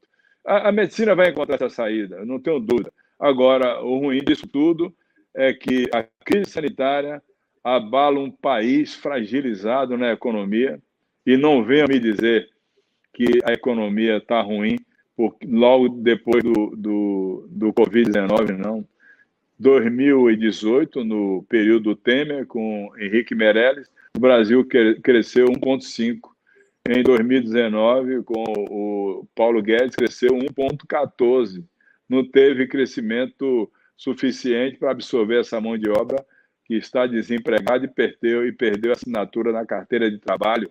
Né? Claro que a, a, deixa eu aproveitar. A, claro que a, a Covid-19 criou um grande problema em 2020. Nós, nós tivemos um recuo do PIB de 4,5% mais do que isso, mas o governo tocou tudo errado, não só na saúde, mas na economia, na, numa visão estratégica para desenvolvimento econômico e social, que o social caiu demais. Nós estamos agora tendo recrudescimento das doenças relacionadas com a subnutrição. A subnutrição leva a doença. Está voltando fortemente a, tu, a tuberculose, o escorbuto. As crianças mais pobres do Nordeste, do interior do Brasil, do fundão do Brasil, estão voltando a ter tuberculose óssea, osteomielite hematogênica. Eu passei 12 anos da minha vida, não gosto nem de falar, porque às vezes as pessoas pensam que é, é locução em favor, mas às vezes eu falo. Passei 12 anos da minha vida no Hospital Santo Antônio com irmã Dulce, ela viva comigo trabalhando, operando pessoas com doenças relacionadas com a fome. Ela pode voltar, está voltando a fome. Está voltando sim, se esse governo tiver responsabilidade de estabelecer um auxílio emergencial até parar essa questão da, da, da, da crise sanitária, nós vamos ter, vamos ter o recrudescimento de todas as doenças relacionadas com a subnutrição, sobretudo nos dois segmentos mais vulneráveis para ter esse problema, que são as crianças e as mulheres. Não tenha dúvida disso. Quantas vezes entrei no, naquele hospital da Irmã Dulce, Santo Antônio, para operar tuberculose óssea em crianças de 10, 12, 8 anos, com a articulação do quadril comprometida, com abscessos no, nos ossos, porque não tinha alimentação suficiente, a bactéria entra, enquanto o meio de cultura ideal e forma é, essas doenças todas, fraturas espontâneas. Tudo isso acontece pela fome, pela miséria. Não precisa ser de direita, de esquerda, para ter sensibilidade de saber que um país como o nosso, com a riqueza que tem, não pode deixar o povo passar fome como está passando agora. É porque o governo tem sensibilidade. O presidente da República não teve o gesto humanitário, de solidariedade, de caridade, de ir no hospital saber que é um doente pobre, internado numa UTI, sem ter referência para onde voltar para sua casa depois, porque mora na rua. Isso é duro de encarar. Bom, vamos lá. Deixa eu aproveitar, é, Marco, Gabi, Fabiano, público aqui. Senador, quando o senhor colocou o fone de ouvido, piorou um pouquinho o áudio do senhor. Então, vou pedir para o senhor tirar, se o senhor puder, o fone, voltar aquele é, protocolo anterior. Tudo bem? E agora eu vou trazer uma pergunta, eu vou colocar por outra, outro uh, modelo aqui no, no nosso aplicativo, para ver se o senhor escuta. Eu vou trazer a pergunta aqui É, na verdade, eu vou trazer um trecho da CPI do Dimas Covas para a gente comentar na sequência. O Fabiano vai fazer pergunta na sequência. Deixa eu, deixa eu compartilhar aqui do jeito que eu acho que o senhor vai ouvir agora. Vamos ver se vai dar certo. É, vamos lá. Aqui. Vamos ver se, se o senhor não ouvir. O senhor não tinha mais casos ativos de, de SARS-CoV-2, eles controlaram a epidemia muito rapidamente. Então, eles precisavam de ter um país, uma parceria, onde a epidemia estava em pleno curso, para poder fazer o estudo clínico. Então, nós é, acertamos fazer o co-desenvolvimento dessa vacina. É, esses tratados acabaram num contrato de co-desenvolvimento que foi feito em junho do ano passado. Tá? E em julho começamos o estudo clínico aqui no Brasil. Tá? Tivemos a autorização da Anvisa, tá? um estudo de grandes proporções, o Butantan tem muita experiência nisso, em 16 centros de estudos clínicos espalhados pelo Brasil, mais de 12 mil participantes. Né? Então, isso né, estava em pleno andamento. E aí, em julho também, quando houve essa, essa primeira iniciativa, nós fizemos a primeira oferta de vacinas ao Ministério da Saúde. Tá? Então, eu mandei um ofício no dia 30 de julho de 2020, onde, entre os considerandos, né, ressaltando a importância de tomar essa iniciativa no momento que ainda não se tinha vacina. Então, nós estamos falando de julho de 2020. E ofertamos, naquele momento, 60 milhões de doses que poderiam ser entregues no último trimestre de 2020. 60 milhões de doses no último trimestre de 2020 julho de 2020. Um pouquinho depois, é, como não houve aí uma, uma resposta efetiva, tá, nós reforçamos o ofício e em agosto nós solicitamos, além de reforçar o ofício, apoio financeiro ao Ministério para apoiar o estudo clínico. É isso. É, é, senador, eu acho que o Fabiano quer complementar a fala do. É, deixa, do eu, deixa eu falar disso, que eu vou falar de um outro assunto, só para ele não perder o foco dessa tá questão. Bom. Então, senador, a palavra é sua. Tá, tá, tá, perfeito. Então, se eu puder eu comentar, tudo. porque o depoimento do, do Dimas Covas, que, aliás, tem realizado um trabalho fantástico, vamos aqui reconhecer e aplaudir, ele é extremamente preocupante. Ele confirma, de fato, que o Brasil poderia ter sido o primeiro país, ou um dos primeiros países, a começar Exatamente. a vacinação. Exato. Então, se eu puder comentar essa fala, porque eu acho que é das mais importantes da CPI. Por favor, senadora, a palavra. Foi a prova do que o Dimas Covas é, trouxe à CPI, de que a oferta é, de ter a vacina já a partir de dezembro foi negada pelo presidente da República de forma é, pejorativa até, olha, não vou comprar a vacina, não vou comprar sua vacina não, governador. Quer dizer, ele fez política na saúde, ao contrário de fazer política de saúde para salvar o povo brasileiro. O Dimas está correto. Eles negaram o tempo inteiro isso, até porque eles estavam nessa, nessa tese errada, criminosa, da imunidade de rebanho, de tratar com hidroxicloroquina, de fazer o tratamento precoce, desse crime contra o povo brasileiro. Então, o Dimas esclareceu em todos os momentos.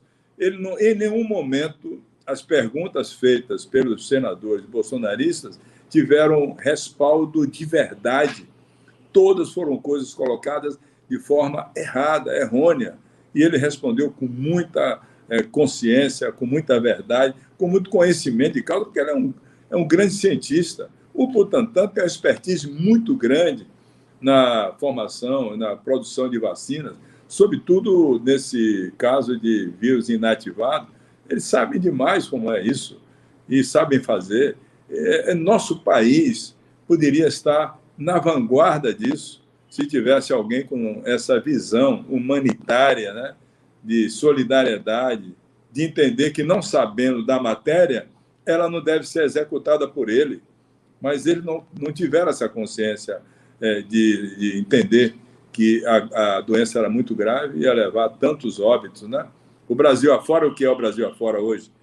é o Brasil dos, dos órfãos, das viúvas, dos maridos que perderam suas esposas, dos, dos netos que viviam como provedor o, os seus avós. Né? Quantos, quantas cidades aqui do interior da Bahia que eu conheço quase, eu conheço todos os municípios da Bahia, viajo por todos. E para para falar, para para falar, porque é o meu jeito. Quantos eh, netos hoje perderam seus avós, que eram os provedores por sua aposentadoria? Nesses 457 milhões de óbitos, sabe quantos aposentados morreram? Em torno de, de, de aposentados morreram com mais de 60 anos?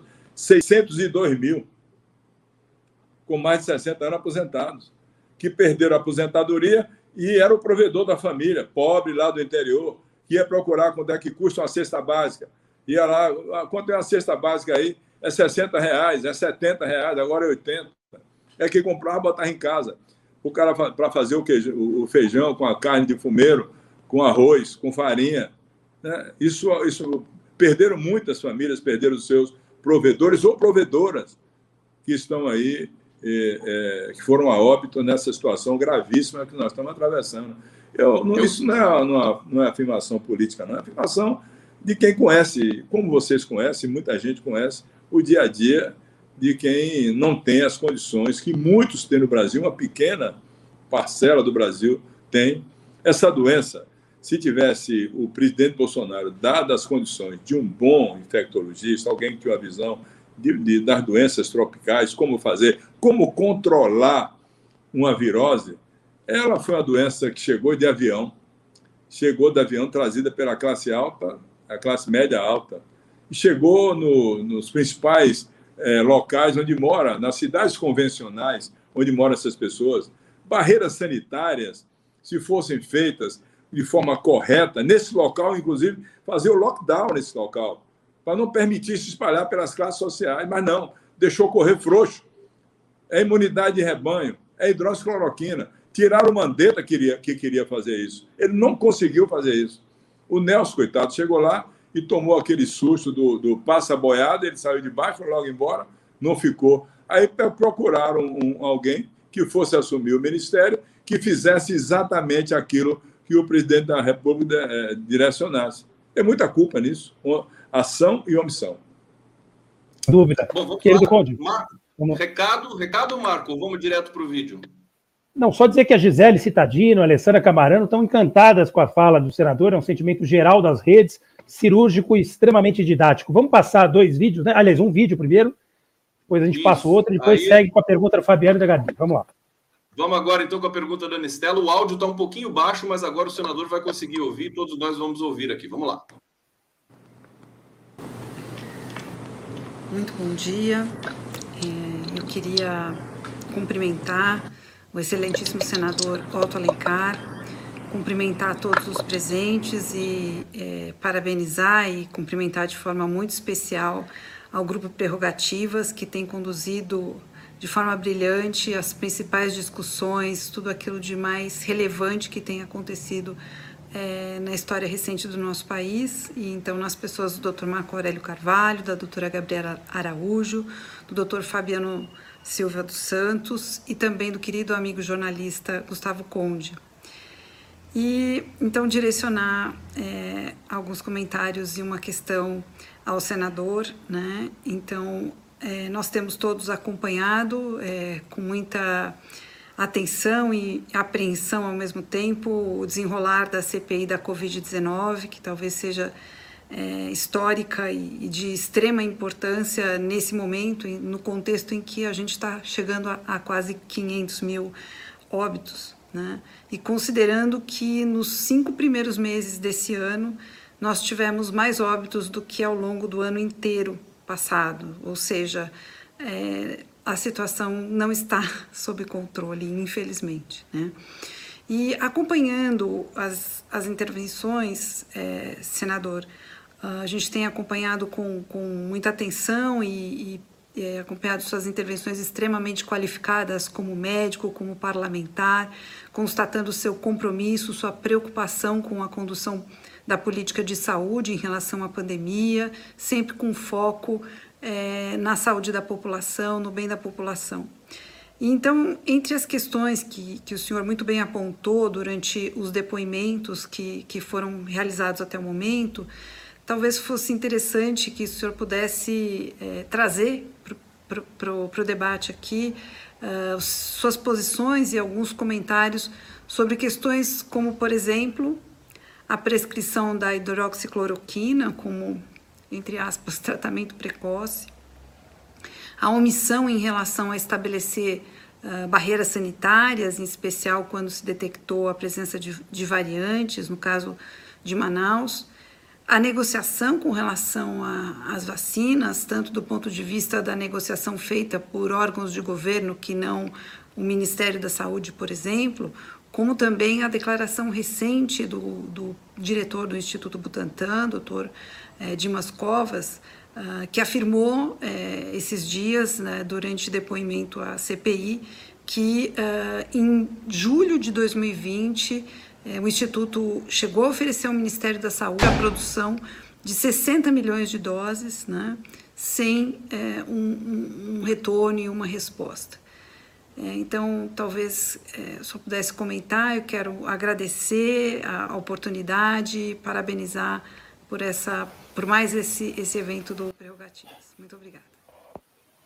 Querido senador, a Ana é gestora pública, né, pesquisadora, fez uma fala muito abrangente que a gente tinha previsto para o primeiro bloco. O senhor já enfrentou algumas questões, mas ela faz um diagnóstico preciso de tudo que aconteceu. Se eu puder fazer um rápido comentário, agradeço por gentileza. É, realmente, ela colocou tudo, tudo aquilo, ela resumiu, né? Essas passagens todas que foram é, é, direcionadas de forma errada pelo Ministério da Saúde e também pela influência negativa do, do presidente da República.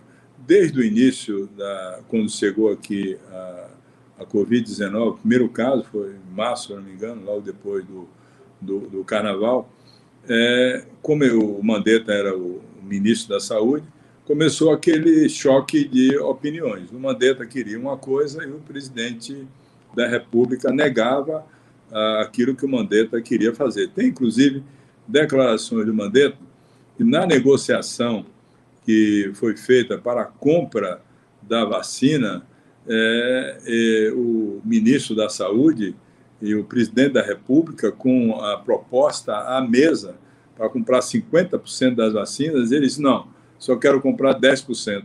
Porque eles tinham certeza, achavam isso de forma errada. Né? Imagine quem influenciava na, na área de saúde dentro do Palácio Planalto, todas as pessoas que não tinham nenhum conhecimento médico. Então, Mandetta começou aquele choque ao ponto dele ser demitido. Ele queria assinar logo a compra de 50% das vacinas ofertadas, escolheram 10%, se eu não me engano, foi da. É, me, parece que foi da AstraZeneca, o, o Oxford, que foi oferecido naquela época, né? depois veio a Pfizer, que também não, não, não aceitaram comprar em, em agosto. Então, toda essa, essa política de não querer comprar a vacina era exatamente naquele sentido de que o presidente da República do Brasil copiava muito o que dizia o Donald Trump, que também deu, deu várias vezes entrevistas defendendo a hidroxicloroquina. Isso é uma coisa é, é, que não tem assim é, nenhum, nenhum compromisso com a, com a saúde, muito irresponsável. Então, todos esses movimentos foram feitos de forma equivocada. Se nós tivéssemos ter, é, iniciado a, a, vacinação a partir do mês de dezembro, como a fase ofereceu, já começar a vacinar em janeiro, fevereiro, março, tinha uma programação para isso, estaríamos bem avançados. Hoje, nós estamos com o quê? Com a primeira e segunda dose em torno de 11% da população do Brasil. A primeira dose só vai lá para as 46, 48 milhões de brasileiros com a primeira dose. E temos dificuldades, carência de usar a vacina para a imunização. É, esse é um diagnóstico muito claro. Eu, o, nós nos reunimos sempre e temos o Renan, por exemplo, que é o relator, ele não vai de maneira nenhuma tocar agora nenhum relatório preliminar, mas está muito claro esses fatos que eu aqui no início é, pontuei né? A, a, a, o caminho que eles tomaram de deixar a doença se espalhar, porque 95% não ia ter problema de, de chegar à forma grave, imunidade de rebanho, negacionismo da vacinação equivocada de oferecer pelo site do Ministério da Saúde. O médico agora não, não havia mais a receita. Quem dava a receita era uma, um instituto, quer dizer, era uma pessoa jurídica, o Ministério da Saúde. Nunca existiu isso na história do, do nosso país para uma doença tão grave. E a influência maior nessa questão da vacina, nós estamos no caminho disso, e nós vamos apurar isso, foi um movimento que fez o ex-secretário de comunicação. Ele praticamente é, fez todos os contatos com a Pfizer. Foi quem primeiro ligou para o diretor da Pfizer. Foi ao ministro Gilmar Mendes pedindo que influenciasse o presidente da República para comprar a vacina. O Fábio Van Garten foi lobista para a compra da Pfizer. Certamente não deu certo, porque a Pfizer é um, um, é é um laboratório respeitado, é, que já produziu inúmeros é, fármacos, medicamentos, e tem uma respeitabilidade muito grande, mas eu tenho certeza absoluta que isso foi feito. Tanto é que nós estamos investigando, vamos investigar, inclusive, e pedir a quebra do sigilo da Secretaria de Comunicação do governo, no período do, do Fábio, para ver até onde nós podemos chegar com isso. Porque foi, ele foi um, um, um, lobista buliçoso na compra de vacina, digamos assim. Ele não, não era da área dele, ele tem que cuidar da comunicação, cuidar de compra de vacina. Você imagine, você imagine o que era o Ministério da Saúde. Qualquer um mandava, interferia, por quê? Porque o titular não, não sabia absolutamente nada. Podia até boa, ter boa vontade, se esforçar, no, no, no, nessa questão logística, mas falhou, falhou também na, no, provisionamento do oxigênio para Manaus, né? falhou muito, tanto falhou o Ministério da Saúde, e aí faça-se justiça, falhou também o, os homens lá, o governador e o pessoal do, do, do, do estado de Manaus. Porque não é possível que você tendo no seu fundo estadual de saúde, como tinha 450 milhões de reais, podendo comprar oxigênio. Só não compra porque eu não tenho dinheiro. Bota um cara lá comprometido que 450 milhões não faltava oxigênio nunca. É porque também é quem está sentado na cadeira, né? Então, o Pazuello não tinha essa expertise, ah, os, os, conselheiros dele, o secretário executivo era o coronel Elcio Franco, por mais vontade que ele tinha de ajudar, não conseguia, porque não tinha essas informações todas.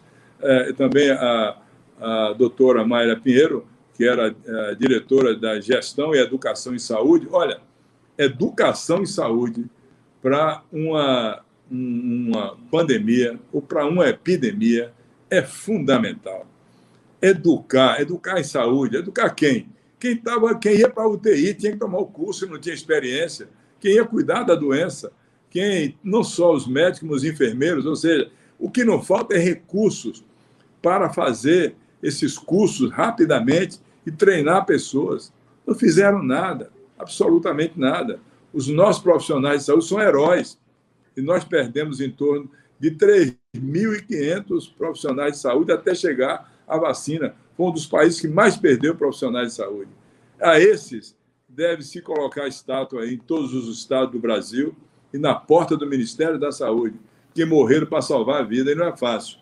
Não é fácil, não entrar num, num, ambiente que tem contaminação por vírus, um vírus agressivo, com proteção, sim, com EPI, com proteção, mas qualquer lance que você pega, tira a luva, pegou no local e se contaminou, você vai ter a doença. É o caso lá, por exemplo, do Senado Federal. Nós perdemos três senadores Verdade.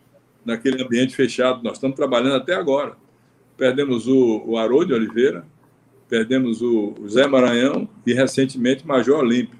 Major Olímpio era um grande senador, um senador de fibra, convicto da, das suas coisas, das suas teses.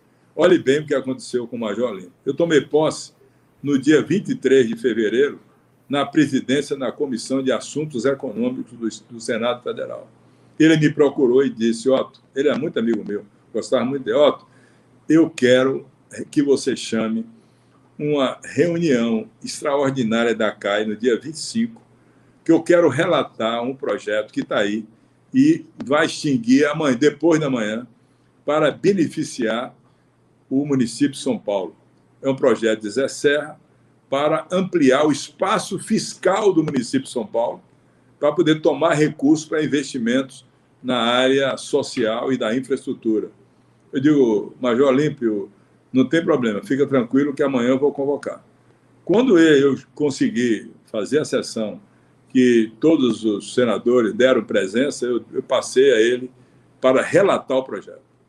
E ele relatou o projeto e já estava contaminado, estava doente. Quando ele saiu, que ele veio me abraçar, eu tenho essa foto, eu estava de máscara, com duas máscaras, eu percebi que ele já não estava no normal dele. Ele foi para São Paulo, quando chegou em São Paulo, eu perguntei como é que ele estava. Ele fez, estou esperando o resultado do exame, parece que estou com Covid-19. E era um homem forte, sadio, ativo, bom, bom senador, que São Paulo perdeu e foi a óbito. Então, veja como a doença atingiu tantas pessoas. Estou falando de Major Olímpio, como falaria de um trabalhador rural, de um trabalhador da, da, da iniciativa privada, da construção civil, como morreram tantos que foram para o trabalho e voltaram no caixão para casa. Então, é, realmente, não há como isso ficar impune. Não há como, mesmo no Brasil, no Brasil que tem advogados para é, para chegar e resolver questões quando o sujeito tem direito de, de gastar muito para resolver, mas não há como ficar isso impune. Não, não, tem, não, tem, não tem condição disso ficar impune. Senador, nós vamos passar um outro vídeo. Queria agradecer por esse registro, né? Nossa solidariedade aos familiares, enfim, é, do senador. Realmente, São Paulo perdeu muito, né? Nós temos divergências políticas, mas um respeito profundo pelo trabalho que ele vinha realizando. Como o senhor disse, alguém que tinha convicção, né? É, dos ideais que, que defendia, né? Todos nós sofremos muito, enfim, com essa perda. É, nós vamos agora, é, o senhor falou né, da advocacia, aproveitar para falar que a Defensoria Pública está toda reunida aqui, inclusive a Defensoria Pública da Bahia, é, o querido Rafson Ximenes está acompanhando nas redes ah, também. Onde nós vamos passar agora um vídeo do vice-presidente da OAB Nacional, essa última pergunta desse penúltimo bloco, e depois no final a gente tem um bloco um pouquinho mais político para encaminhar para o final. Então, vamos lá, querido Conde. Vamos lá. Olá, é um prazer estar aqui na live do Prerro. Muito obrigado, Marco Aurélio, pelo convite para fazer essa pergunta ao senador Otto Alencar, que honra o Senado da Bahia. Senador, há uma controvérsia bastante interessante neste momento dos trabalhos da CPI, porque o parágrafo 3 do artigo 58 da Constituição estabelece que, ao final, o relatório poderá ser encaminhado para o Ministério Público para a responsabilidade civil e criminal dos infratores. A questão é saber se, tendo os mesmos poderes que o Judiciário, se a Comissão Parlamentar de Inquérito no Congresso Nacional, na Câmara, no Senado ou mista, pode convocar governadores para depor. E, se puder convocar os governadores, se pode, em eventual falso testemunho, dar-lhe ordem de prisão. Essa é uma questão importante porque envolve os limites da federação e os limites do trabalho da Comissão Parlamentar de Inquérito. É a pergunta que lhe faço. Um forte abraço. agradeço aí o meu conterrâneo, um dos melhores e mais sérios e competentes advogados da Bahia, Luiz Viana, grande amigo. Olha, primeiro o relatório votado e aprovado será encaminhado ao Ministério Público Federal, que deverá analisar e oferecer denúncia ou não. Pode também, nós estamos avaliando, se deve ser encaminhado à Câmara dos Deputados, até porque a Câmara tem que tomar conhecimento, sendo parte do Congresso Nacional, e é exatamente na Câmara que se observa é, o início ou não de um processo de impeachment de um presidente da República.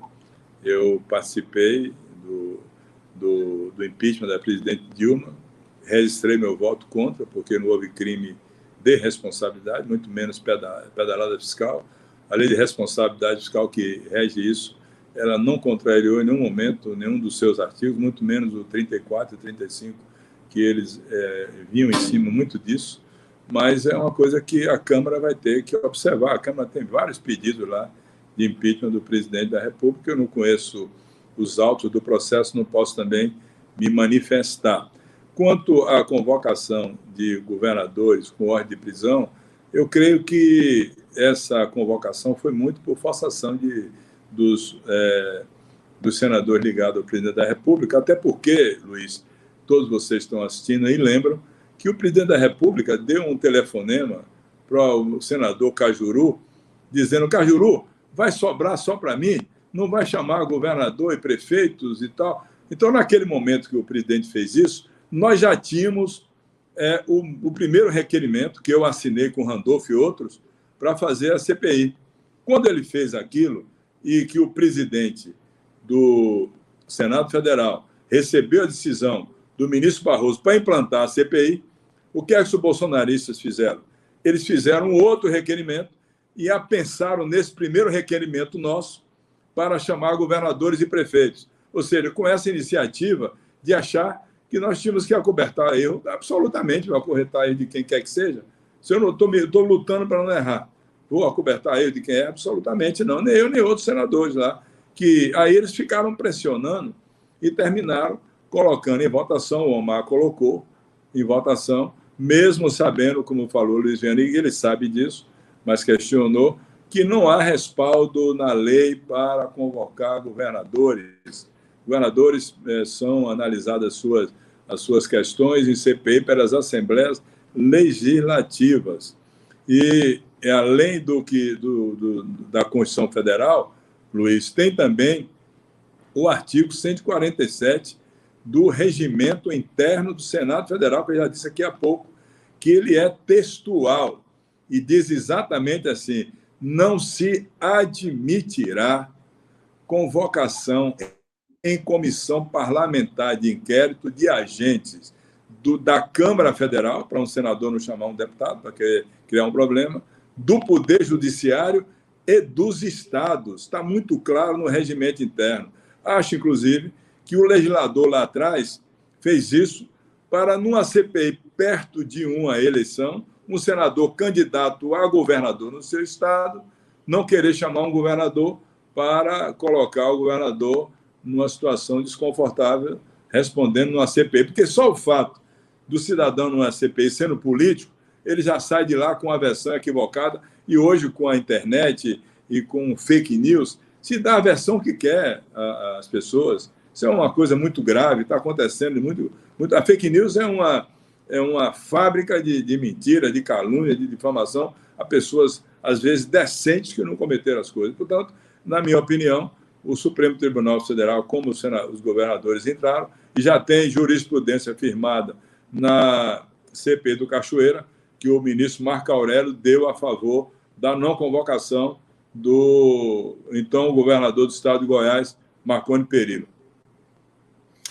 Perfeitamente. Agora a gente vai entrar, queridos, num bloco mais político aqui.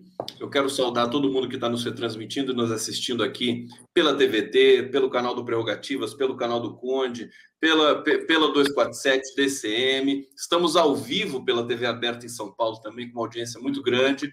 E eu queria trazer uma questão, o senador até mencionou, é, eu achei que eu ia mencionar esse fato aqui, e, e, e felizmente gloriosamente o senador antecipou, que é o fato de o senhor ter votado contra o impeachment da ex-presidenta Dilma Rousseff. É, eu, eu queria. A primeira pergunta que eu faço para o senhor é o seguinte: de lá para cá, tudo que aconteceu no Brasil de lá para cá, é, é, o senhor é, viu confirmada a sua convicção de que realmente não haveria. É, é, que, que o impeachment foi golpe, a pergunta que eu te faço. e na sequência, senador, a gente, é, nós jornalistas, nós que acompanhamos as CPIs todos os dias, é, é, a gente sente é, um, um, uma tensão muito grande do governo é, e, e, por parte do governo Bolsonaro.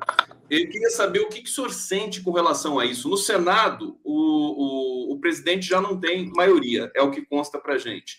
Na Câmara, ainda há um, um domínio ali é, através é, da presidência da, da, Câmara do Arthur Lira, das, é, é da, da, dessa, dessa sequência do governo Bolsonaro. Eu queria saber, hoje tem manifestações do Brasil todo pra, pedindo fora Bolsonaro. O senhor que passou por um momento similar do impeachment sem crime da Dilma Rousseff, o senhor sente que há clima para que é, realmente, após os trabalhos da CPI, conjuntamente com movimentações nas ruas, possa haver condições políticas para discutir o impeachment do presidente Bolsonaro? Passo essa questão para o senhor. Olha, o impeachment da presidente Dilma, é, ele, ele seguiu em frente e se realizou por um erro político muito grande, desde a eleição do presidente da Câmara dos Deputados lá atrás.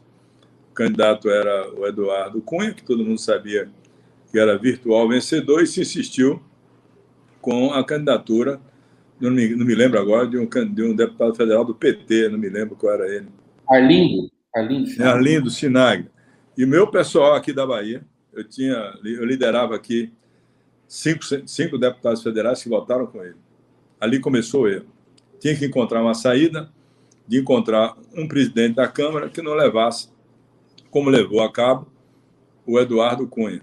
Eduardo Cunha se organizou no Centrão, fez um acordo com o Michel Temer e começou a conspiração para o golpe. E os erros políticos da presidente foram se somando ao ponto de a Câmara aceitar a admissibilidade da culpa da presidente e votar aquilo como se fosse uma coisa ao bem do Brasil e que não foi.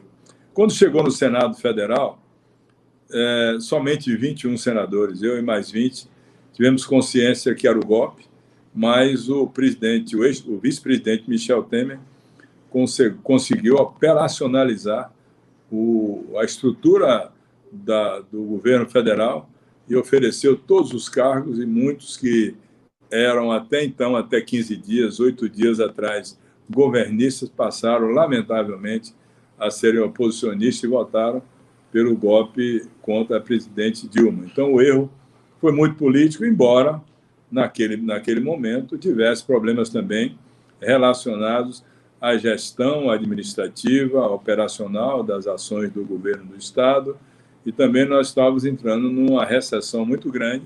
Terminamos 2014 já com recessão, o recuo do PIB de 2015 parece que já me foi de 3,6%, já tinha desemprego, já tinha manifestações nas ruas por aquelas denúncias todas que aconteceram de, de agentes que é, certamente não cumpriram as coisas corretas em vários órgãos, sobretudo na administração descentralizada, isso pesa bastante, pesa bastante e, e levou a, a, população a ir para as ruas pedir a, é, a, saída da Dilma e logo quem? A, a entrada do Michel Temer que foi um período de 2016 até 2018 só de crises intermitentes, inclusive com fatos altamente negativos, aquele negócio da JBS, aquelas gravações todas.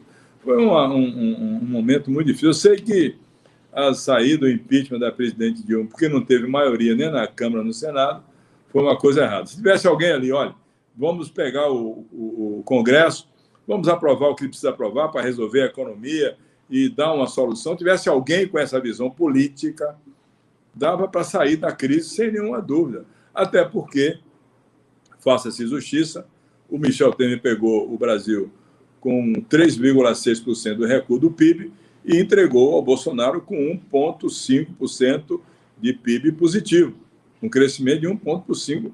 O Brasil ele se recupera da crise.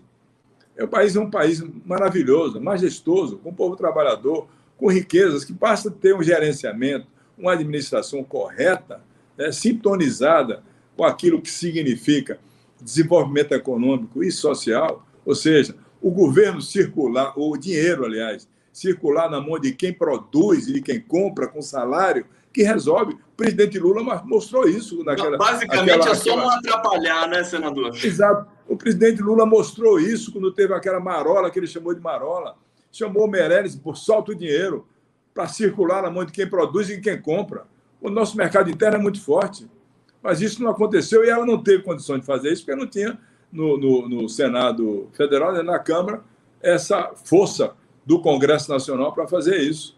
O, o, Brasil se recupera fácil, não se recupera com um cidadão que, se rodar ele, ele não sabe onde está, que é o, é o Jair Senador, e, e Tem que dar uma bússola ele, não sabe onde está em nada.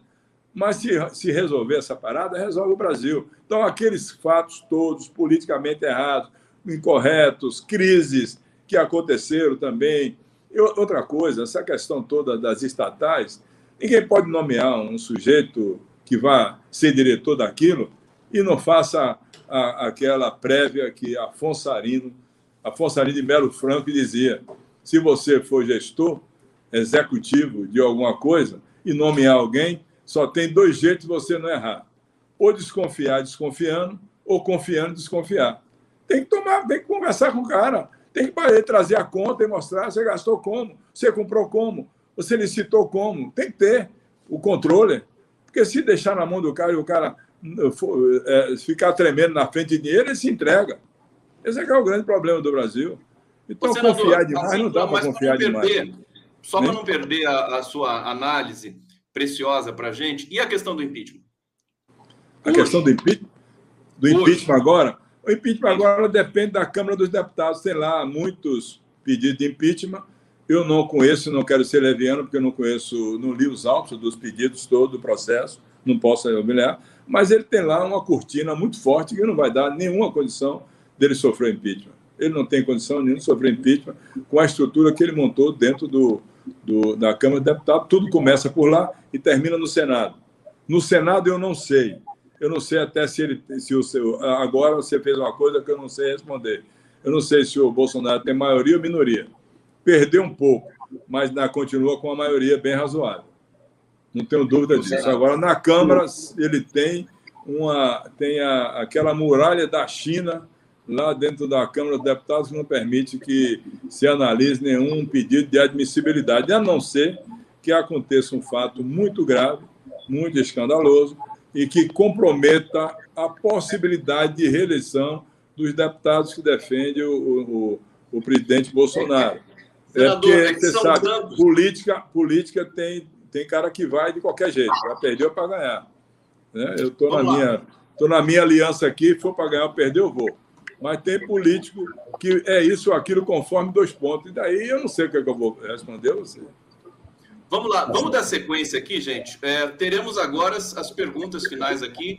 Marco, Fabiano, Gabi, Gabi, Fabiano, Marco. Quem começa? Mar Querido pode só fazer um rápido registro? Espera aí, não me aperta demais, não. Eu sou velho. Não, senador, que é isso. Uma honra, uma alegria enorme recebê-lo. Quero, em nome do Grupo Prerrogativas, mais uma vez agradecer eu estou com um pequenininho problema aqui de conexão, então eu vou precisar sair. O Fabiano, a Gabi e o Conde vão conduzir a live até o final. Então, só para antecipar os meus sinceros agradecimentos, parabenizá-lo pelo magnífico trabalho que o senhor vem realizando no Senado Federal. É realmente Obrigado, um prazer e um privilégio, não só para o povo da Bahia, mas, enfim, para toda a nação brasileira contar com um parlamentar da sua qualidade. As redes realmente estão reagindo muito, nós temos milhares de pessoas nos acompanhando e todas muito satisfeitas de terem a oportunidade de lhe ouvir. Então, parabéns, toda a força do mundo e o Grupo Prerrogativas vai estar ao seu lado nesse desafio enorme que o senhor abraçou e está, com certeza, conduzindo muito bem. Então, muito obrigado. As perguntas vão ficar com o Fabiano, com a Gabi e com o Conde. obrigado, não, senador. Tranquilo. Valeu, Marco. Um abraço. Muito obrigado a você muito também. Obrigado. Valeu. Tranquilo. Então, já que é para fazer pergunta política, é, Conde, eu vou fazer uma pergunta que eu queria ter feito a semana passada, mas quem caiu fui eu na semana passada com o senador Omar Aziz, então eu vou fazer para o senador Otto Alencar, vamos ver se ele consegue nos responder. Senador, uma, uma dúvida que às vezes aparece também no nosso chat e que, e que tem gerado assim, indignação é o tanto que o senador Flávio Bolsonaro participa das CPIs interrompendo, tumultuando. O que, que, permite que senadores que não fazem parte, né, que não foram nomeados como membros da CPI, como ele, tenham tanto uso da palavra, né? Porque isso acaba atrapalhando vocês. Estão um trabalho muito sério ali é, de investigação e que vai trazer resultados, espero que excelentes para a gente, mas com essas constantes interrupções. Então, se o senhor puder explicar para a gente o que, que, permite que ele faça esse tipo de. Que, que, ele se comporte dessa forma, né? Olha, mesmo não sendo é, membro nem titular, nem suplente da comissão parlamentar de inquérito, qualquer senador pode se manifestar. O que é que acontece? Ele chega ali, aperta o botãozinho, abre voz e aí ele fala. Ou, às vezes o Omar para, fala dele, tira a voz dele, ele fica falando fora do microfone e ele se manifesta. Isso aí, alguns senadores fazem isso. Não é só o Bolsonaro. Se, poucos dias atrás, o Isalci Lucas do Distrito fez a mesma coisa. Outros senadores fazem isso. E o presidente, para não ser deselegante, grosseiro, né, às vezes corta o som e ele fica falando sem o som, mas se manifesta e fala. Não há como você. É, é uma casa de iguais, né? O cara é presidente, mas todos são iguais. Ali todos têm a mesma dimensão. E eu fui presidente da Assembleia Legislativa da Bahia e sei o que é ser presidente de uma casa de iguais. Todos têm o direito, e o Omar é, não é que ele seja condescendente. Alguns fazem isso, não só o Flávio é, Bolsonaro. Perfeitamente. Fabiano. Senador, é, eu acho que o senhor é presidente da comissão mais importante, talvez, que tenha no Senado Federal, né? que é a Comissão de Assuntos Econômicos. O, todo esse diagnóstico que a gente vê hoje no Brasil, às vezes a gente até fala, tem dois grandes problemas, no, na verdade tem um problema só, mas hoje nós temos dois que são imediatos, que é a questão de emprego e vacina. Então a taxa, o nível de desemprego no país ele está muito elevado. Tivemos uma reforma trabalhista recente que agravou ainda essa situação de desemprego no país. Então, emprego hoje que nós temos aqui, pelo menos em São Paulo, é moleque, adolescente correndo de bicicleta na rua para entregar lanche. O nível de informalidade é assustador. Então, isso gera uma série de problemas. A gente tem menos pessoas formalizadas na relação de emprego, então isso vai gerar menos arrecadação, a nossa previdência vai ter problema, aí a Câmara dos Deputados, o Senado vai lá e me aprova, com, com todo respeito, né, me aprova uma reforma da Previdência que ela ainda é mais violenta com a população menos favorecida. Então, assim, esse, esse quadro todo de, é, de desigualdade social, ele aumenta cada vez mais. É, a CPI, eu acho que ela pode ser um instrumento também muito importante agora, porque a pandemia deixa isso mais latente. As pessoas estão precisando de um auxílio emergencial para comer. É para comer. Se trata, como o senhor muito bem colocou aqui, é de né, direito básico, comida. Então, assim, o governo reduziu o auxílio emergencial para 200 reais. É, não caberia a essa altura a CPI já sinalizar, a CPI já indicar para o governo a necessidade de que esse auxílio emergencial seja aumentado, seja majorado, seja prorrogado até o final do ano, porque aqui a gente não tem vacina e também não tem emprego. Então a nossa situação se agrava ainda mais. Então, primeira sugestão, que seja aí, né, na verdade, que a CPI dê esse indicativo da necessidade do auxílio emergencial e é, que a CPI também, eu acho que vocês já devem estar constatando, constatam, e o povo constata isso também, a necessidade de fortalecimento do nosso sistema único de saúde. Então, o sistema único de saúde foi uma grande conquista que nós tivemos com a Constituição de 88 e que o povo quer manter. Então, o povo quer manter um sistema de proteção social que seja adequado. Então, eu acho que a CPI também tem uma função muito importante. Os culpados a gente já sabe quem são, tá aí. Mas a gente precisa também ter soluções de longo prazo para que a população não sofra tanto novamente em outras crises. Queria saber as impressões do senhor a respeito disso. Olha, é, eu concordo plenamente com o que você está falando, das dificuldades que atravessa o, pra, o país. Para resolver o emprego, tem que resolver primeiro a imunidade da, de grande parte do, do povo trabalhador brasileiro, do povo brasileiro como todo, todos, né? Então, se conseguirmos chegar em torno de 70% da população vacinada, o retorno ao emprego fica mais fácil e o Brasil ter, terá essa capacidade, mudando a política econômica, como eu te falei, de soltar o dinheiro para quem produz e para quem compra, e é no que compra tem que ver a parte de salário, de emprego, né? esse mercado interno reage rapidamente. O Brasil é um país fantástico pela pela capacidade de trabalho do seu povo e também pelas riquezas, tantas riquezas naturais já exploradas que nós temos em diversas regiões do, do nosso país.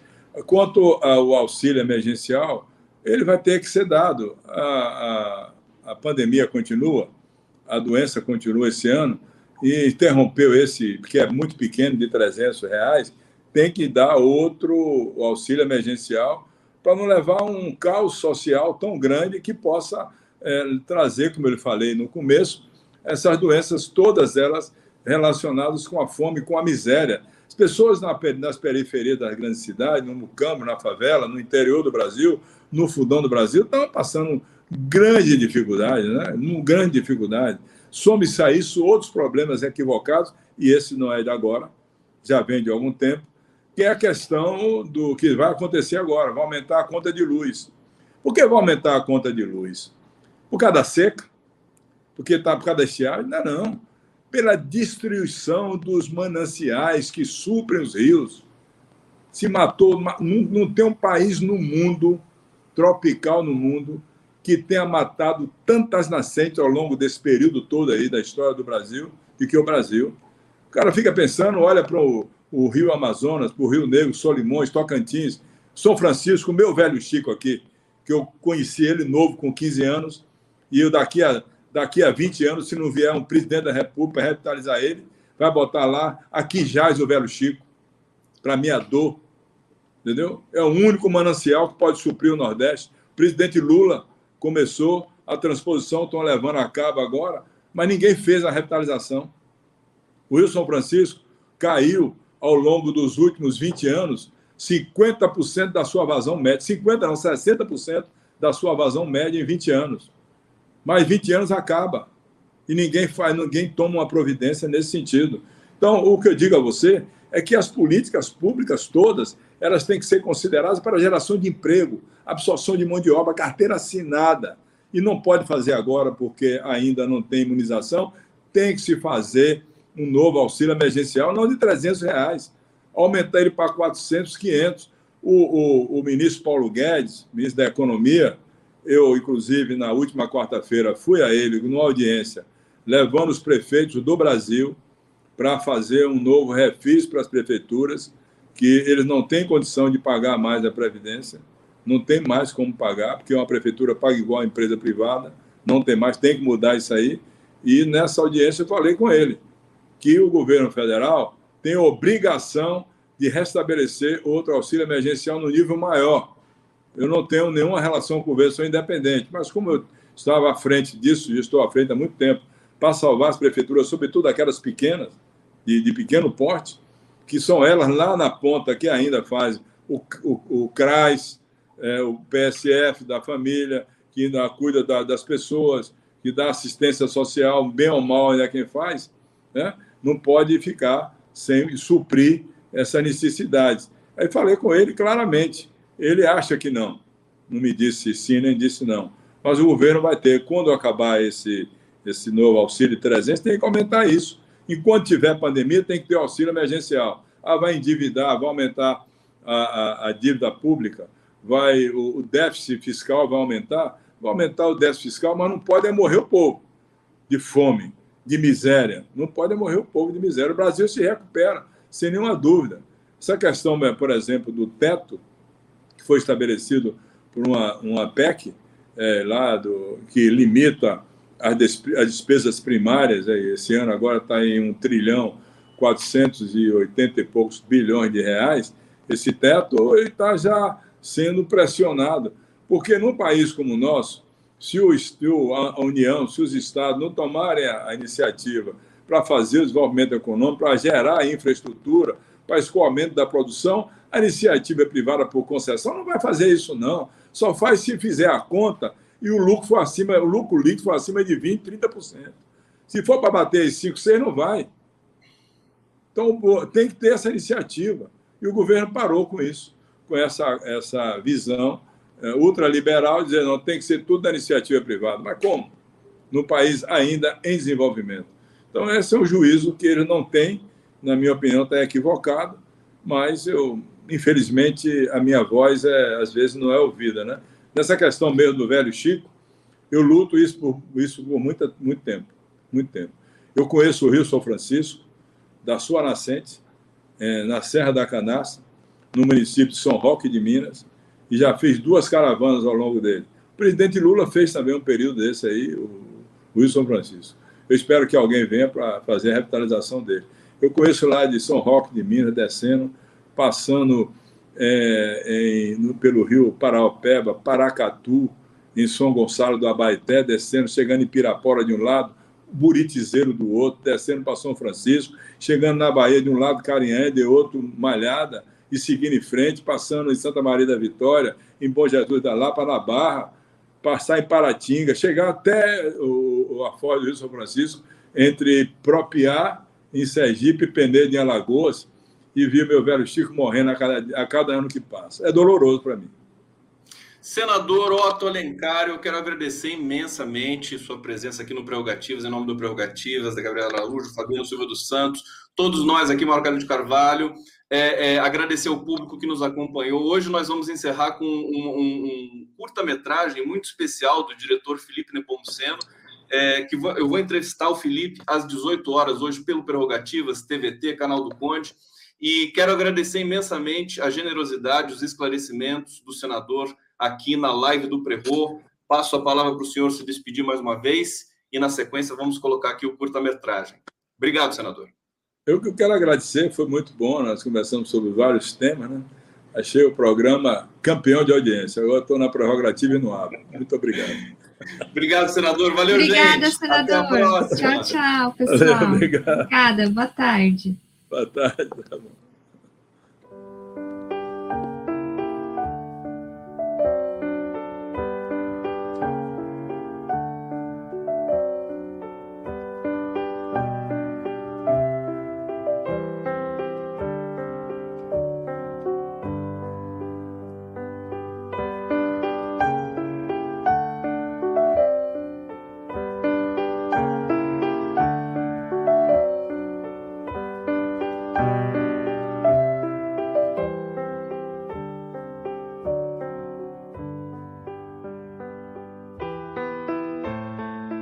Levo comigo um maço vazio e amassado de Republicana e uma revista velha que ficou por aqui. Levo comigo as duas últimas passagens de trem. Levo comigo um guardanapo de papel com minha cara que você desenhou. Da minha boca sai um balãozinho com palavras. As palavras dizem coisas engraçadas. Também levo comigo uma folha de acácia recolhida na rua uma outra noite, quando caminhávamos separados pela multidão e outra folha, petrificada, branca, com um furinho como uma janela. E a janela estava fechada pela água, e eu soprei e vi você, e esse foi o dia em que a sorte começou. Levo comigo o gosto do vinho na boca, por todas as coisas boas, dizíamos, todas as coisas cada vez melhores que nos vão acontecer. Não levo nenhuma única gota de veneno. Leva os beijos de quando você partia. Eu nunca estava dormindo, nunca. E um assombro por tudo isso que nenhuma carta, nenhuma explicação podem dizer a ninguém o que foi.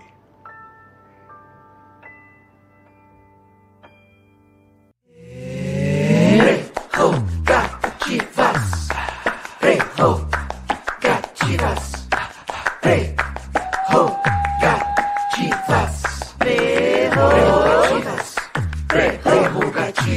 Rico!